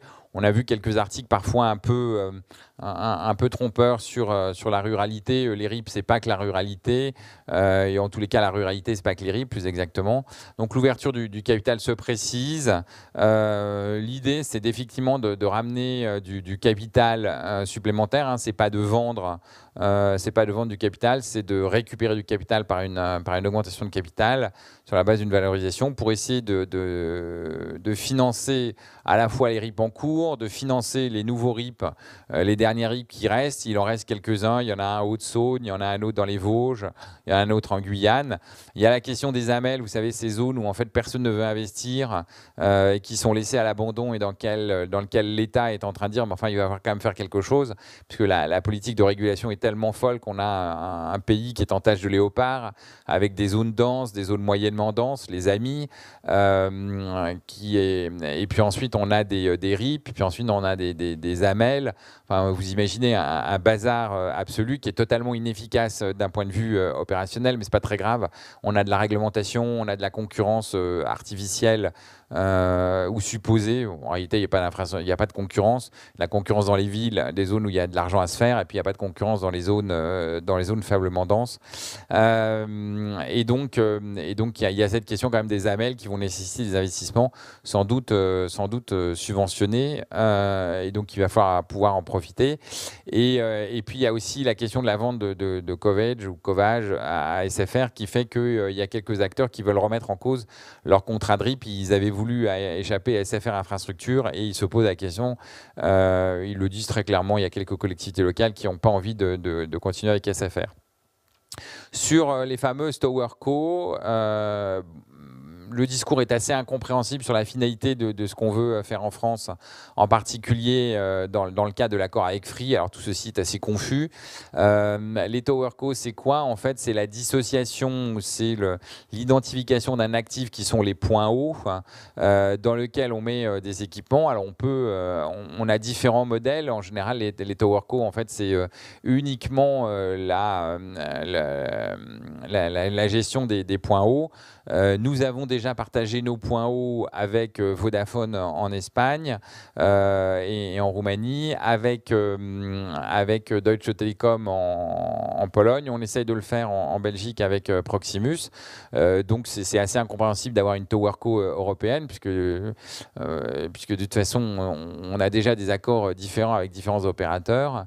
Et puis en France, on ne sait pas très bien quel jeu on veut jouer. Est-ce qu'en fait, c'est nos points E qu'on veut valoriser, mais au final, on vendra nos points hauts acquis euh, à Free, mais finalement on fait déjà un accord avec eux, et puis on voudrait les vendre à SFR, à Bouygues. Je vous avoue que c'est assez euh, confus euh, comme stratégie, on s'y prend sans doute aussi beaucoup trop tard pour le cas échéant avoir fait une activité Towerco et d'avoir tendu la main à, à Bouygues ou à SFR dans le temps Mais, euh, mais en tous les cas, euh, euh, ces allers-retours de discours ne, facilitent vraiment pas la compréhension de, ce qu'on fait. Par contre, ce qui est évident, c'est qu'on a, un échec de la concurrence par les infrastructures parce qu'on voit bien que pour limiter les coûts d'investissement, pour améliorer la qualité de, couverture de l'ensemble du territoire, les différents opérateurs ont besoin de mutualiser ces fameux points hauts euh, parce que c'est une source de coûts euh, assez euh, importante. Et puis, vous avez entendu parler de la cotation de l'activité cyberdéfense. Il y a même un cabinet, enfin, il y a même une banque d'affaires tenue par, par Jean-Marie Messier qui a été mandaté par la direction pour étudier une éventuelle cotation en bourse. Autant vous dire que ce serait une, erreur opérationnelle majeure selon nous, parce qu'on euh, ne code pas des activités euh, dont euh, la confidentialité la souveraineté nécessitent qu'on ne donne pas trop d'informations sur ce qui s'y passe à l'intérieur au marché financier, surtout quand elle ne, fait, que, elle ne ferait que 1 milliard d'euros de chiffre d'affaires, d'une part, que d'autre part, pas la peine d'avoir des actionnaires sur cette activité qui soit euh, d'origine euh, étrangère. Euh, et d'autre part, c'est une activité qui nous permet à nous, Orange Business Service, de, gérer de façon assez efficace l'activité commerciale avec des, fortes synergies aussi opérationnelles sur le cloud, sur des tas de sujets comme les IoT, etc. Donc vraiment, commencer à désarticuler les activités, c'est perdre tous les bénéfices opérationnels euh, que euh, l'activité aujourd'hui euh, nous, nous, nous, permet d'avoir et, les impacts positifs. Parce que dès qu'on commence à filialiser des activités, alors déjà à l'intérieur de la maison, on a des baronnies, mais alors dès qu'on commence à avoir des activités filialisées et dans lesquelles on n'est plus détenteur à 100%, là on commence à avoir des minoritaires. Et alors là, ça, nous général, ça, ça nous conduit à quelques difficultés. Je rappelle quand même qu'il aura fallu 20 ans pour convaincre les minoritaires en Belgique de s'appeler Orange. Euh, et non plus euh, Mobistar. Donc vous voyez à quel point euh, c'est compliqué d'avoir des minoritaires dans, dans une structure. Et on le voit d'ailleurs, Business et Décision, on a mis deux ans à, posséder 100% avant de pouvoir commencer à engager une pleine et véritable intégration de, Business et Décision. Donc je vous avoue que c'est assez incompréhensible. On achète des actifs, on veut les recoter derrière.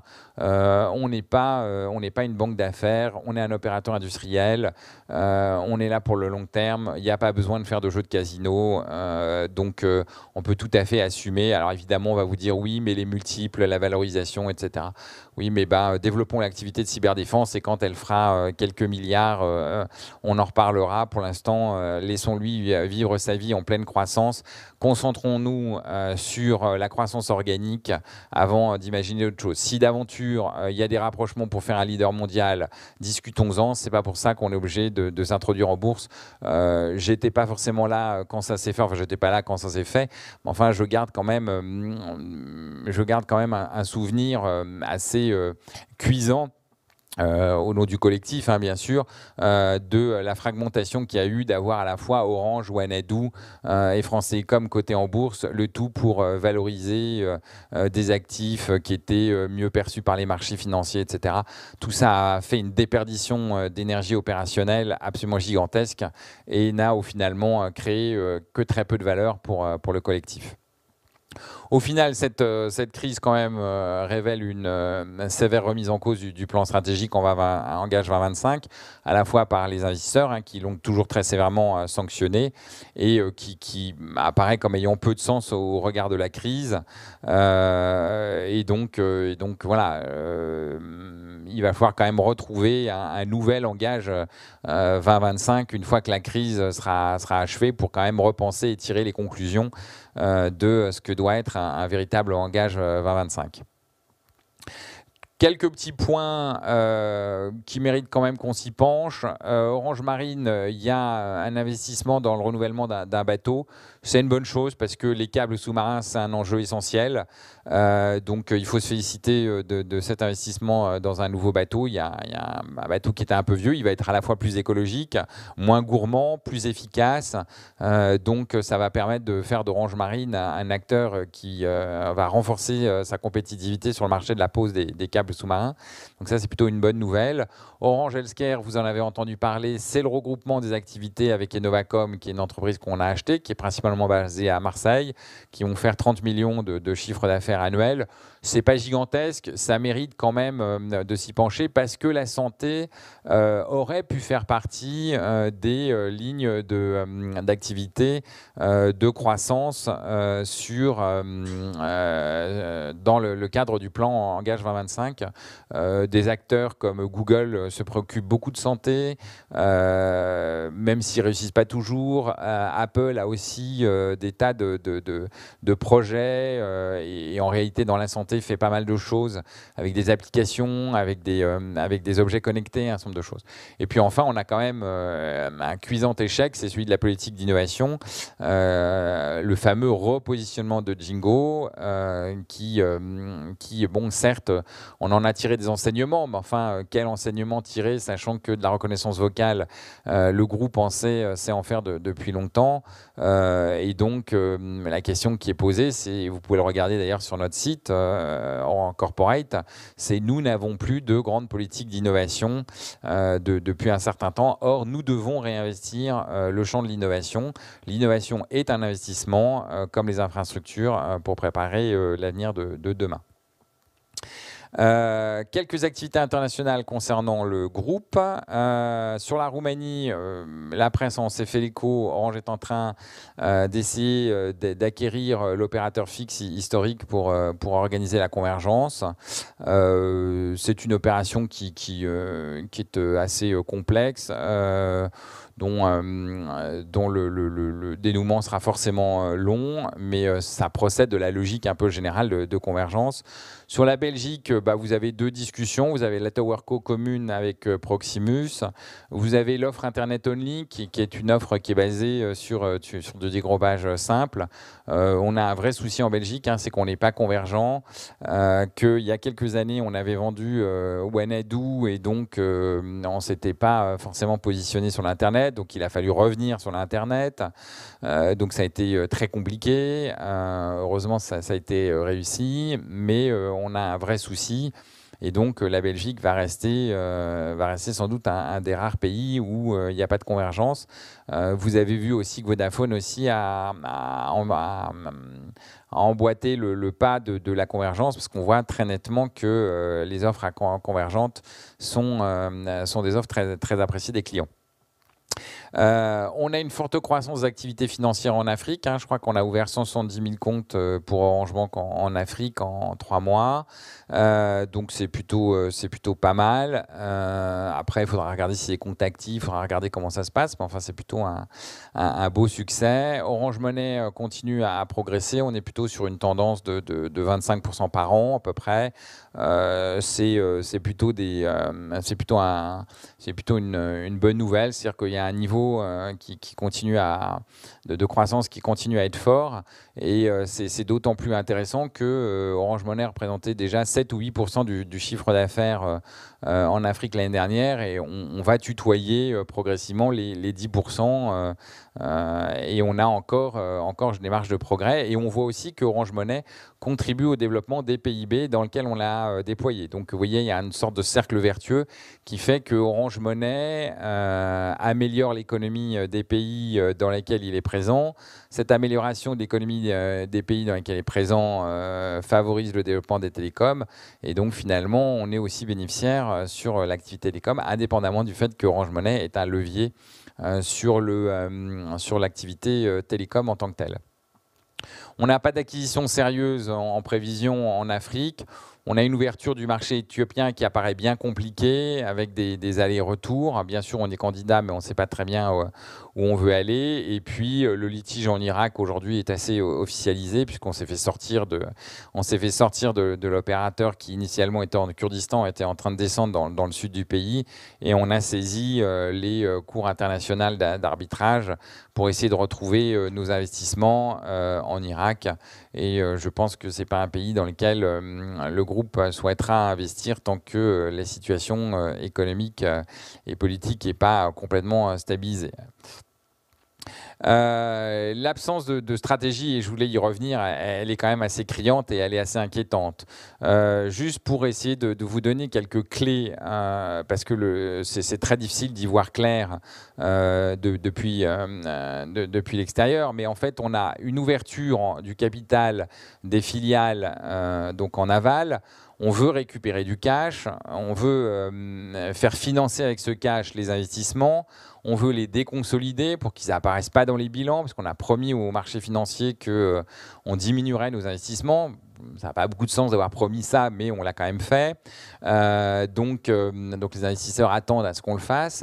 ce cash, en fait, qu'on récupère va permettre de faire des investissements dans des filiales. C'est le cas de Orange Concession. Et à ce moment-là, euh, comme en fait on a du cash dans ces infrastructures, on n'est plus obligé de le dépenser en maison mère. Et donc ça va générer, ça génère du cash en maison mère de façon indirecte, puisqu'on n'est plus obligé de, réinvestir dans des infrastructures qu'on a pour partie euh, filialisées. Et donc ça permet d'augmenter les dividendes en amont. Alors, je vous avoue que j'ai un peu de mal à comprendre la mécanique, euh, et nous avons un peu de mal à comprendre la mécanique dans laquelle on est. On ouvre le capital dans les filiales, le tout pour euh, avoir la capacité à financer ces infrastructures. Et comme on peut financer ces infrastructures, en amont, euh, on n'a plus besoin de, de, réserver nos bénéfices à financer ces infrastructures, donc on peut verser des dividendes. Bon cette espèce de logique où en fait on fait rentrer euh, de l'argent en filiale pour à la fin euh, le faire ressortir en dividende en maison mère est quand même très incompréhensible. Alors on nous justifie ça par des montages financiers, de la valorisation, mais au final c'est quand même très compliqué. Donc au final, dans la totalité du groupe, on se retrouve euh, à avoir, on se retrouve à avoir des euh, des, minoritaires dans euh, un paquet de structures. Alors on a déjà des minoritaires dans une série de structures, hein, que ce soit en Belgique, en Pologne, euh, dans un certain de, pays en Afrique. On n'est parfois même pas majoritaire. et donc au final, on a une multiplicité d'actionnaires. On a des actionnaires en amont dans la maison mère, on a des actionnaires en aval dans, les filiales. Donc finalement, on a, on a des actionnaires, on va dire, du groupe dans sa globalité. Et puis, on, a des questions qui évidemment se posent, puisque dans la maison mère, bah, en fait, verser des dividendes que les salariés actionnaires réinvestissent automatiquement au travers de leur PEG les fait monter progressivement en capital. Donc on assiste à une montée progressive des actionnaires euh, salariés euh, dans le capital. On était à 5, euh, on est maintenant à 5,5. On continue à progresser. Chaque fois qu'on qu'on nous verse un acompte, on le reverse. On, là, on va de nouveau avoir un acompte de, de 40 centimes, ce qui représente entre 4% euh, du, 4% euh, de la valeur du titre. Donc on va réacheter des titres. Donc on va se retrouver de nouveau à monter de 0,2% euh, dans le capital de, l'entreprise. Et puis en aval, si d'aventure dans le fameux Orange Concession, la Caisse des dépôts, au travers de, de, de ce qu'on appelle la Banque des territoires et l'investisseur qui est retenu pour financer pour, pour, pour, les, pour financer les, les, les RIP, on va se retrouver finalement avec avec en aval euh, l'État sous forme de la Caisse des dépôts, enfin la sphère publique sous la forme des, des dépôts, tandis qu'en amont, on aura euh, l'État qui euh, aura un actif qui sera moins important, puisqu'évidemment, quand on cède une partie, enfin quand on ouvre le capital en, aval et qu'on verse des dividendes, on, on, appauvrit l'entreprise euh, globalement, mais euh, au final, pas, pas le groupe. Donc tout ça est très compliqué et au final, euh, l'État récupère des dividendes. Donc au final, on va se retrouver dans le groupe avec trois, trois actionnaires. Si c'était la Caisse des dépôts, la BPI, la Caisse des dépôts, la, PE, tout ceci est, assez, assez peu lisible dans la, stratégie que veut avoir l'actionnaire de référence. Et évidemment, avec un risque qui est celui de la, désarticulation du groupe, qui est euh, évidemment un retour aux, années 2000, comme euh, je l'évoquais précédemment. Donc vous voyez quand même que euh, cette, stratégie qui apparaît plus financière du coup par coup fait que ça consomme beaucoup d'énergie, ça consomme beaucoup de départ, et au final, ça ne nous permet pas de nous concentrer sur le, sujet clé qui est la transformation vers l'opérateur numérique que nous devons être parce qu'on voit bien que l'opérateur d'infrastructure est euh, en train de, euh, euh, de, de, de, garder, on va dire, un rythme très ronronnant, mais qui n'est pas très porteur de croissance. Sur quelques actualités sociales, euh, je vous rappelle qu'on a eu un COMEX qui s'est mis en place le, 1er septembre. Évidemment, hein, euh, le COMEX s'est mis en place euh, à peine deux mois après. Il se retrouve dans une, situation de confinement, donc soumis évidemment à rude épreuve dans, rude épreuve dans le, dans le pilotage des affaires, même si une partie de ce COMEX a déjà connu le confinement en France. On a un pilotage très court-termiste hein, de la France, euh, c'est très clair. La montée de la sous-traitance est très visible. la, période de confinement a vu, euh, quand on avait des sous-traitants qui tenaient pas le choc, ce que ça, ça induisait. On a même été obligé d'augmenter le, prix de nos sous-traitants. On a encore des planifications de, fermeture de, boutiques. Ça pose la question de savoir s'il ne faudrait pas rendre la distribution euh, euh, presque autonome, entre guillemets, c'est-à-dire euh, ne pas dépendre de la fonction d'opérateur télécom, parce que derrière, on n'arrive pas à transformer notre réseau de distribution en télécom et banque, euh, comme les, banques l'ont fait euh, sur euh, le métier de l'assurance, hein, si on veut vraiment se diversifier dans le domaine de, la banque.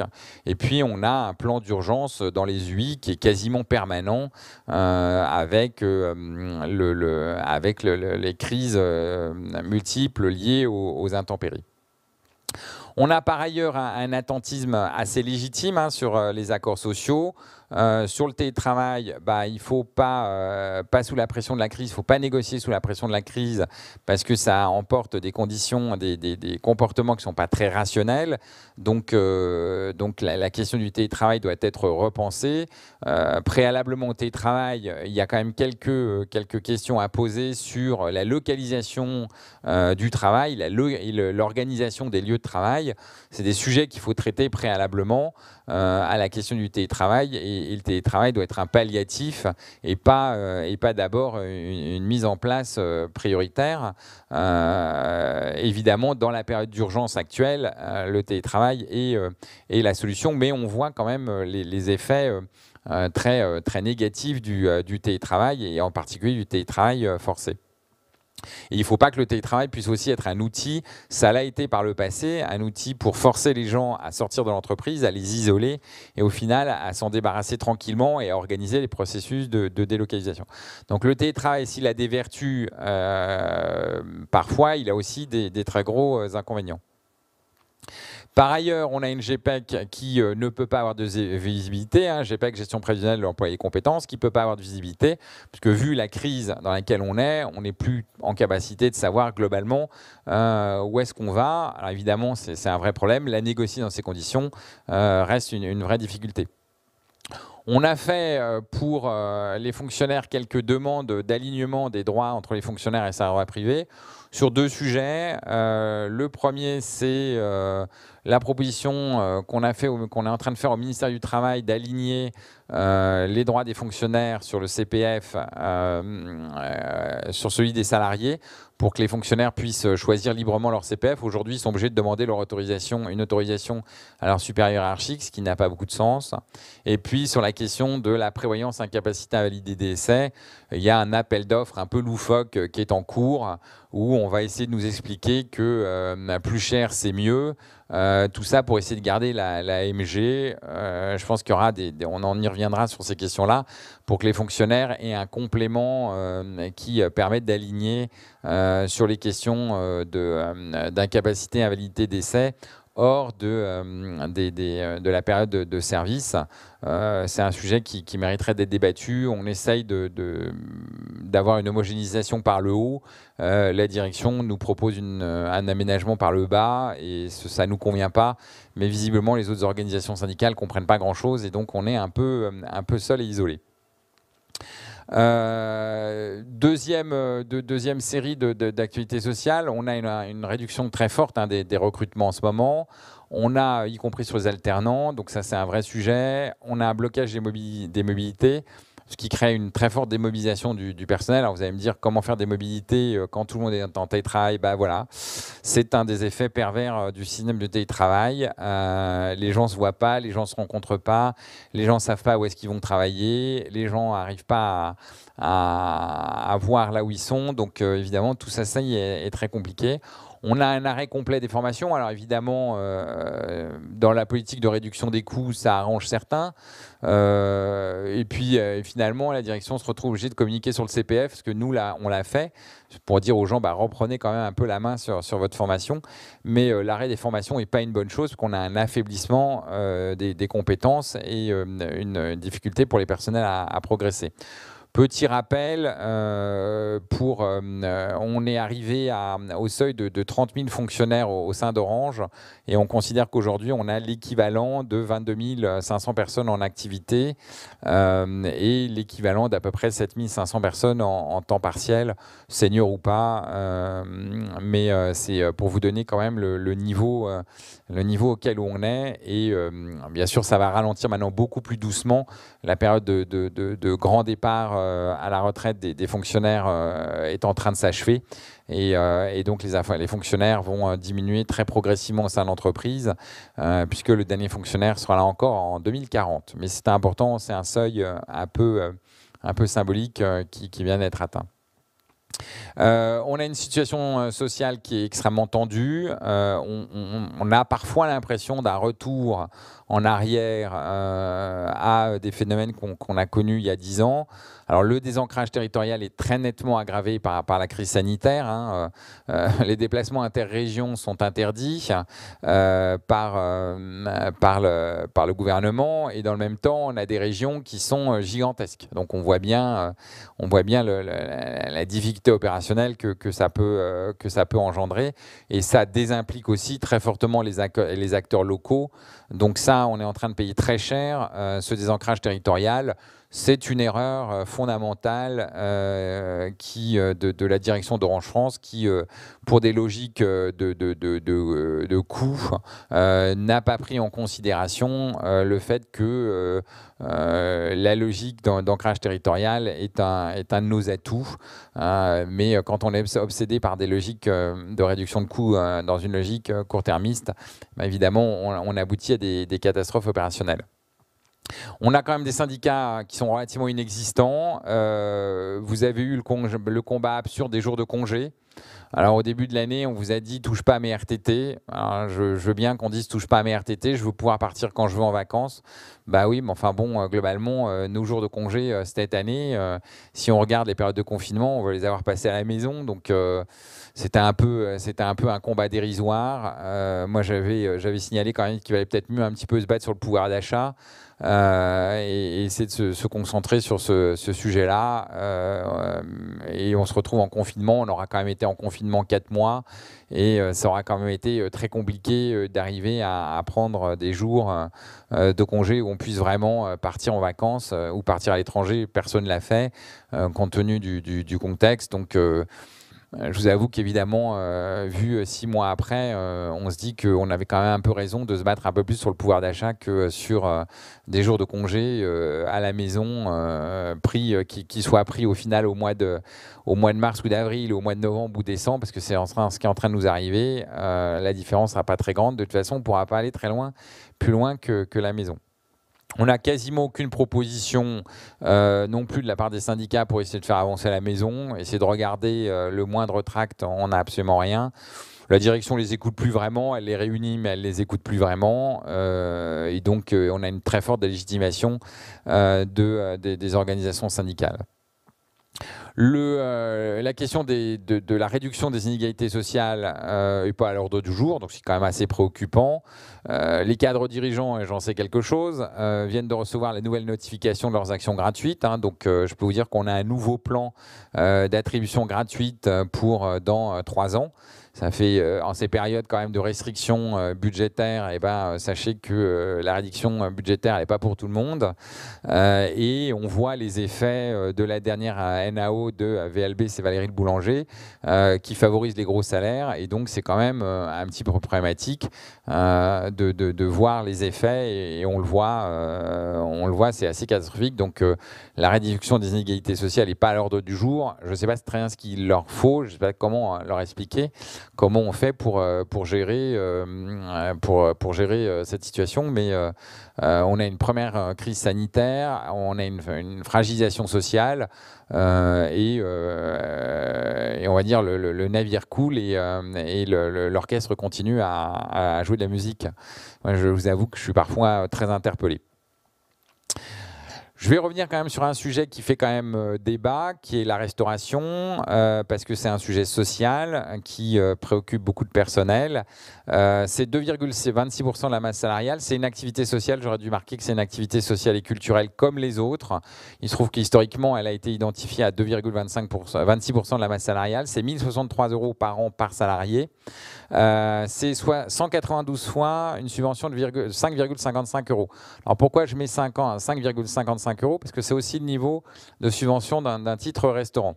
Et quand on regarde euh, le nombre de jours qu'on travaille dans l'année, une fois qu'on a enlevé euh, des 208 jours euh, la cote-part des gens qui sont en temps partiel, en temps partiel senior, ou qui sont en, ou qui sont malade, on s'aperçoit qu'on mange, entre guillemets, moins de 192 euh, fois par jour.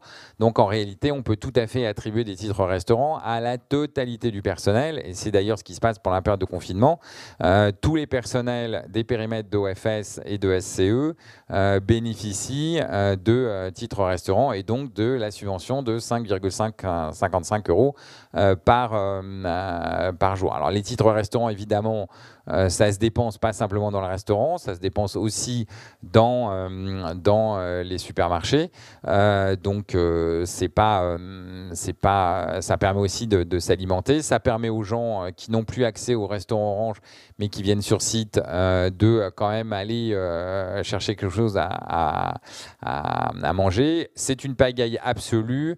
Le système des titres restaurants dématérialisés ne fonctionne que sur OFS et sur SCE de façon généralisée. Et euh, la, grande pagaille voulue par euh, Valérie Le Boulanger euh, pour essayer de continuer à émettre des, fausses factures immobilières, évidemment, explose. Et donc, vous verrez demain sera diffusé euh, le courrier que nous avons adressé à Gervais Pellissier, lui demandons euh, de remettre à plat la situation de la restauration, de rendre l'argent au personnel. Et donc, nous réclamons des titres restaurants pour tous les personnels pendant les périodes de télétravail. Et donc, évidemment, y compris pendant la première période de, de, télétravail qui n'était pas celle du confinement. Alors, parce que ils ont vaguement, la direction a vaguement obtenu de l'URSSAF une autorisation pour verser directement les indemnités sur les fiches de paye parce qu'ils n'étaient pas capables de distribuer des titres restaurants parce qu'ils le faisaient en papier. Donc évidemment, c'était une pagaille euh, absolue. Euh, donc ils l'ont versé directement sur les fiches de paye avec une exonération de l'URSSAF. Euh, il n'en reste pas moins qu'entre depuis le 11 mai, les personnels en télétravail n'ont pas des titres restaurants et pourtant le budget de la restauration est là.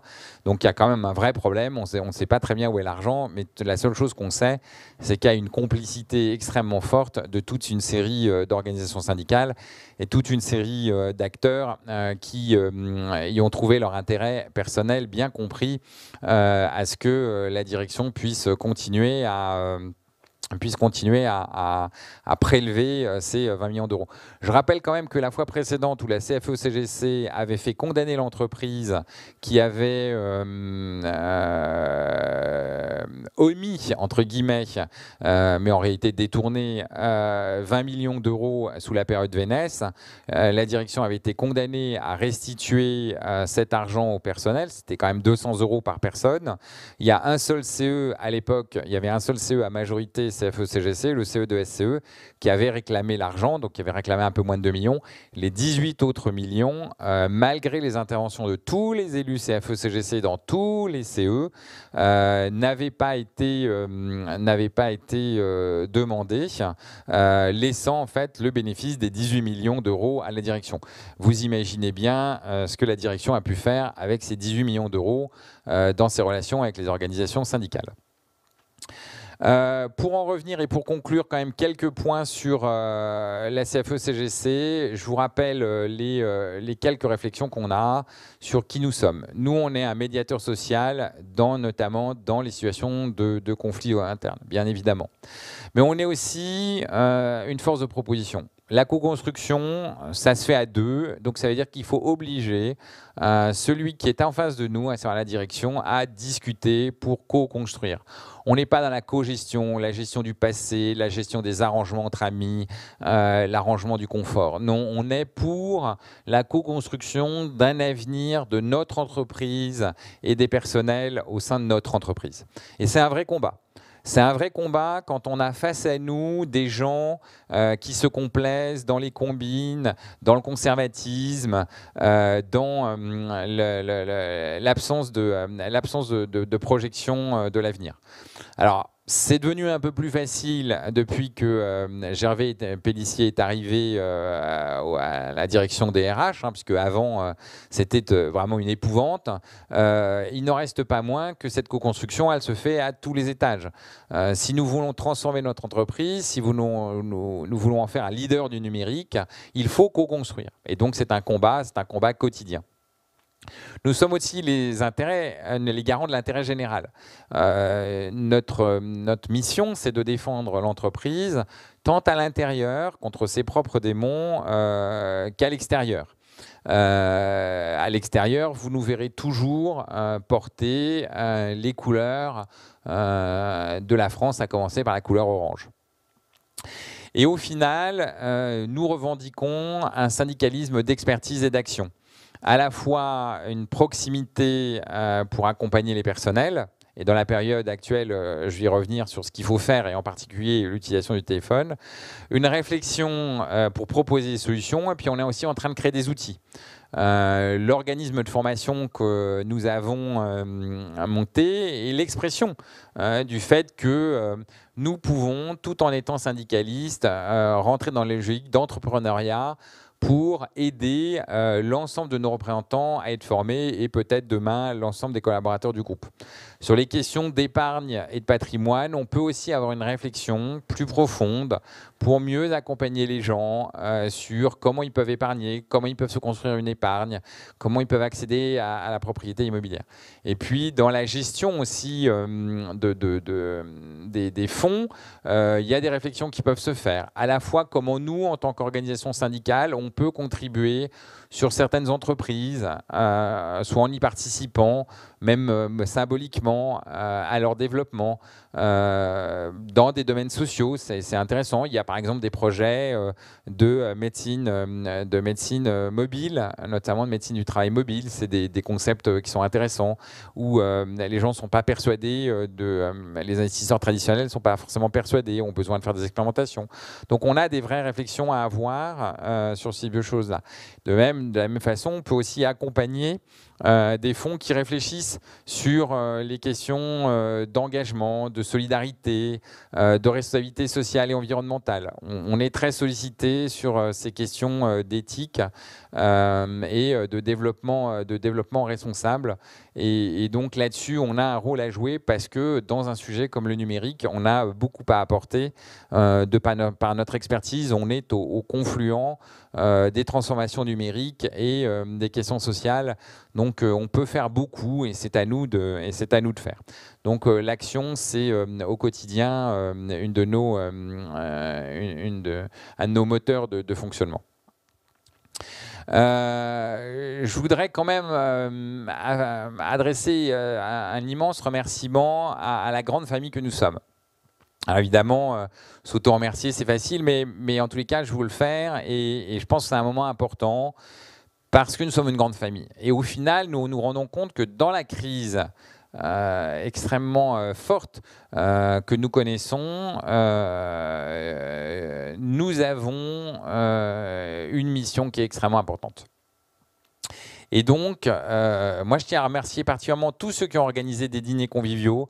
On a eu la chance, au mois de juin, au mois de juillet, au mois d'août, au mois de septembre, d'arriver à organiser quelques événements et des dîners conviviaux dans un ensemble de villes de France. Ça n'a pas toujours été facile pour ceux qui l'ont fait. Tout le monde n'est pas venu. Des gens ont eu peur, c'était complètement légitime, euh, mais pour autant, il faut s'en féliciter. Et on a eu raison de le faire. Ça a permis à des gens de se voir euh, pour la première fois depuis des mois. Et donc, euh, merci, à merci à tous ceux qui se sont engagés dans l'organisation de ces dîners. la période est difficile. De la même façon, il y a eu des déplacements qui ont été faits en région, en présentiel. Euh, Thierry, Laurence euh, et tant d'autres se sont, euh, se sont déplacés. ils ont eu raison de le faire, ça a été très courageux. parfois, les gens qui ont organisé ces événements ont eu le corona, donc se sentaient plus à l'aise, d'autres ne l'avaient pas eu. Donc évidemment, étaient, étaient parfois craintifs, inquiets, c'était légitime. Je, je, tiens à les remercier. Et puis il y a aussi tous ceux qui ont organisé de la visio et des, des ponts téléphoniques étendus. Euh, donc la visio et, le pont téléphonique euh, étendu, c'est euh, quand même quelque chose d'important. C'est-à-dire qu'on a commencé à essayer d'englober tous les contacts qu'on avait sur un, périmètre. Et puis aussi, je voulais remercier tous ceux qui participent aux campagnes d'appel pour prendre des nouvelles des collègues. C'est extrêmement bien vécu. Les périmètres sur lesquels ça se fait, moi, je, je, les, vois parce que simplement j'ai des retours et on me dit c'est super, je suis appelé en tant qu'adhérent, euh, je suis appelé euh, par euh, des, militants des permanents. Et puis, quand j'ai des simples salariés qui sont même pas adhérents, qui disent c'est super d'être appelé pour prendre de nos nouvelles, ça prend beaucoup plus de temps qu'annoncé. initialement, on pensait que ça prendrait 10-12 minutes. En réalité, ça prend 30 minutes, tellement les gens ont besoin de s'exprimer. Il y a aussi ceux qui, pendant la période, produisent des contenus et de l'information utile. Il y a ceux qui euh, maintiennent et euh, renforcent le, lien social euh, par, leurs différentes actions. Et tous ces gens-là, bah, il faut les remercier parce que c'est finalement une grande famille. Nous devons prendre soin et protéger les personnels on doit protéger nos adhérents et aussi nos, militants. C'est une période extrêmement difficile et il naît de notre devoir euh, de protéger euh, les différents euh, collectifs. Vous avez entendu, Hélène, et vous avez été très nombreux hier, parce que je crois qu'on a fait presque un record d'audience pour la première intervention. L'idée, c'est peser pour changer notre destin. Euh, on ne peut pas se contenter d'être un opérateur euh, qui fait des utilities. Je sais que c'est euh, un, un défaitisme qui, est très ambiant dans, la période actuelle, mais il en est hors de question. Donc nous devons à la fois progresser dans notre statut de première organisation et puis essayer d'emporter 6 sièges sur 12 pour peser sur notre destin, sinon on sera encore obligé de recomposer avec des gens qui sont parfois très compliqués à gérer. On est en alliance avec la CFTC, donc c'est une forme de, confiance de la part de la CFTC euh, de, s'allier avec nous. C'est aussi euh, l'expression d'un partage de nos valeurs. Alors certains pourraient se poser la question, oui, mais pourquoi on n'a pas fait des, listes communes avec eux aux élections CSE Parce que là, il y a la question de la représentativité qui remonte au niveau national, et là, ça devient très compliqué, tandis que là, c'est une élection locale, euh, donc c'est euh, beaucoup plus simple. Toutes les élections locales, j'attire votre attention, on les fait avec la CFTC, et ça se passe en général plutôt bien. Les élections, on va dire, d'ampleur nationale, alors locale, locale orange, hein, euh, mais qui ont un incidence au niveau national, c'est très compliqué pour la CFTC de faire des listes communes. Euh, un point important, 86% des personnels euh, qui, euh, qui ont reçu des actions gratuites les ont placées. Il n'y a que 14% des gens qui n'ont pas répondu à, la, à, la, à, la, sollicitation par mail, ce qui veut dire qu'en fait, les gens, quand il s'agit de gérer leur argent, savent placer leur action. 78% l'ont fait dans le PG, 8% à la BNP et 14% n'ont pas, pas répondu. Donc si 86% des personnels savent faire trois clics euh, pour ouvrir leur compte à Mundi, ils devraient faire savoir trois clics pour aller voter. Euh, c'est toujours ce que j'explique, c'est qu'il euh, y aura de l'argent à gérer et on pourra cliquer uniquement quand il y aura de la démocratie. Le jour où la démocratie aura disparu parce que les gens n'iront pas voter et que tout ça sera délégitimé par l'abstention, eh ben, on n'aura plus à cliquer pour savoir ce qu'on fait de notre destin. Je vous rappelle que la possibilité d'avoir ces actions gratuites dans le PEG avec une fiscalité réduite, l'idée originale en revient à la CFE-CGC euh, parce que la direction l'avait oublié euh, parce que euh, ça ne peut se faire que sur des petits montants d'actions et que elle, étant bénéficiaire de plans d'actions gratuites qui allaient à 10, 15, 20, 25 000 euros, n'était pas concernée par, par ces dispositions fiscales. Donc ils avaient oublié la possibilité que quand on n'a pas beaucoup d'actions, on peut les transférer dans son PEG et passer d'une d'officialité de 41% à, 17%. Donc on a une participation à, faire progresser, même si les retraités votent, on a beaucoup euh, d'électeurs. Et puis de nouveau, merci à ceux qui ont euh, préparé la campagne, et puis merci d'avance à tous ceux qui vont euh, participer aux relances téléphoniques pour mobiliser à une élection qui semble bien éloignée des personnels, et pourtant c'est une élection qui est absolument indispensable pour l'avenir de l'entreprise. C'est quand même les actionnaires qui décident du destin de l'entreprise, et donc nous devons peser. Et c'est parce que nous sommes divisés qu'aujourd'hui nous ne pesons pas. Donc on a besoin euh, de, renforcer notre leadership. Voilà. Donc euh, la co-construction, c'est un combat de tous les jours, c'est le combat qu'on doit mener. Je sais que la situation n'est pas facile, euh, je, sais que, je sais que les personnels peuvent compter sur vous, vont compter sur vous. On, a une élection dans les, dans les semaines qui, qui viennent, c'est une occasion de montrer qu'on pèse. maintenant, au-delà de ça, on a une action militante à conduire.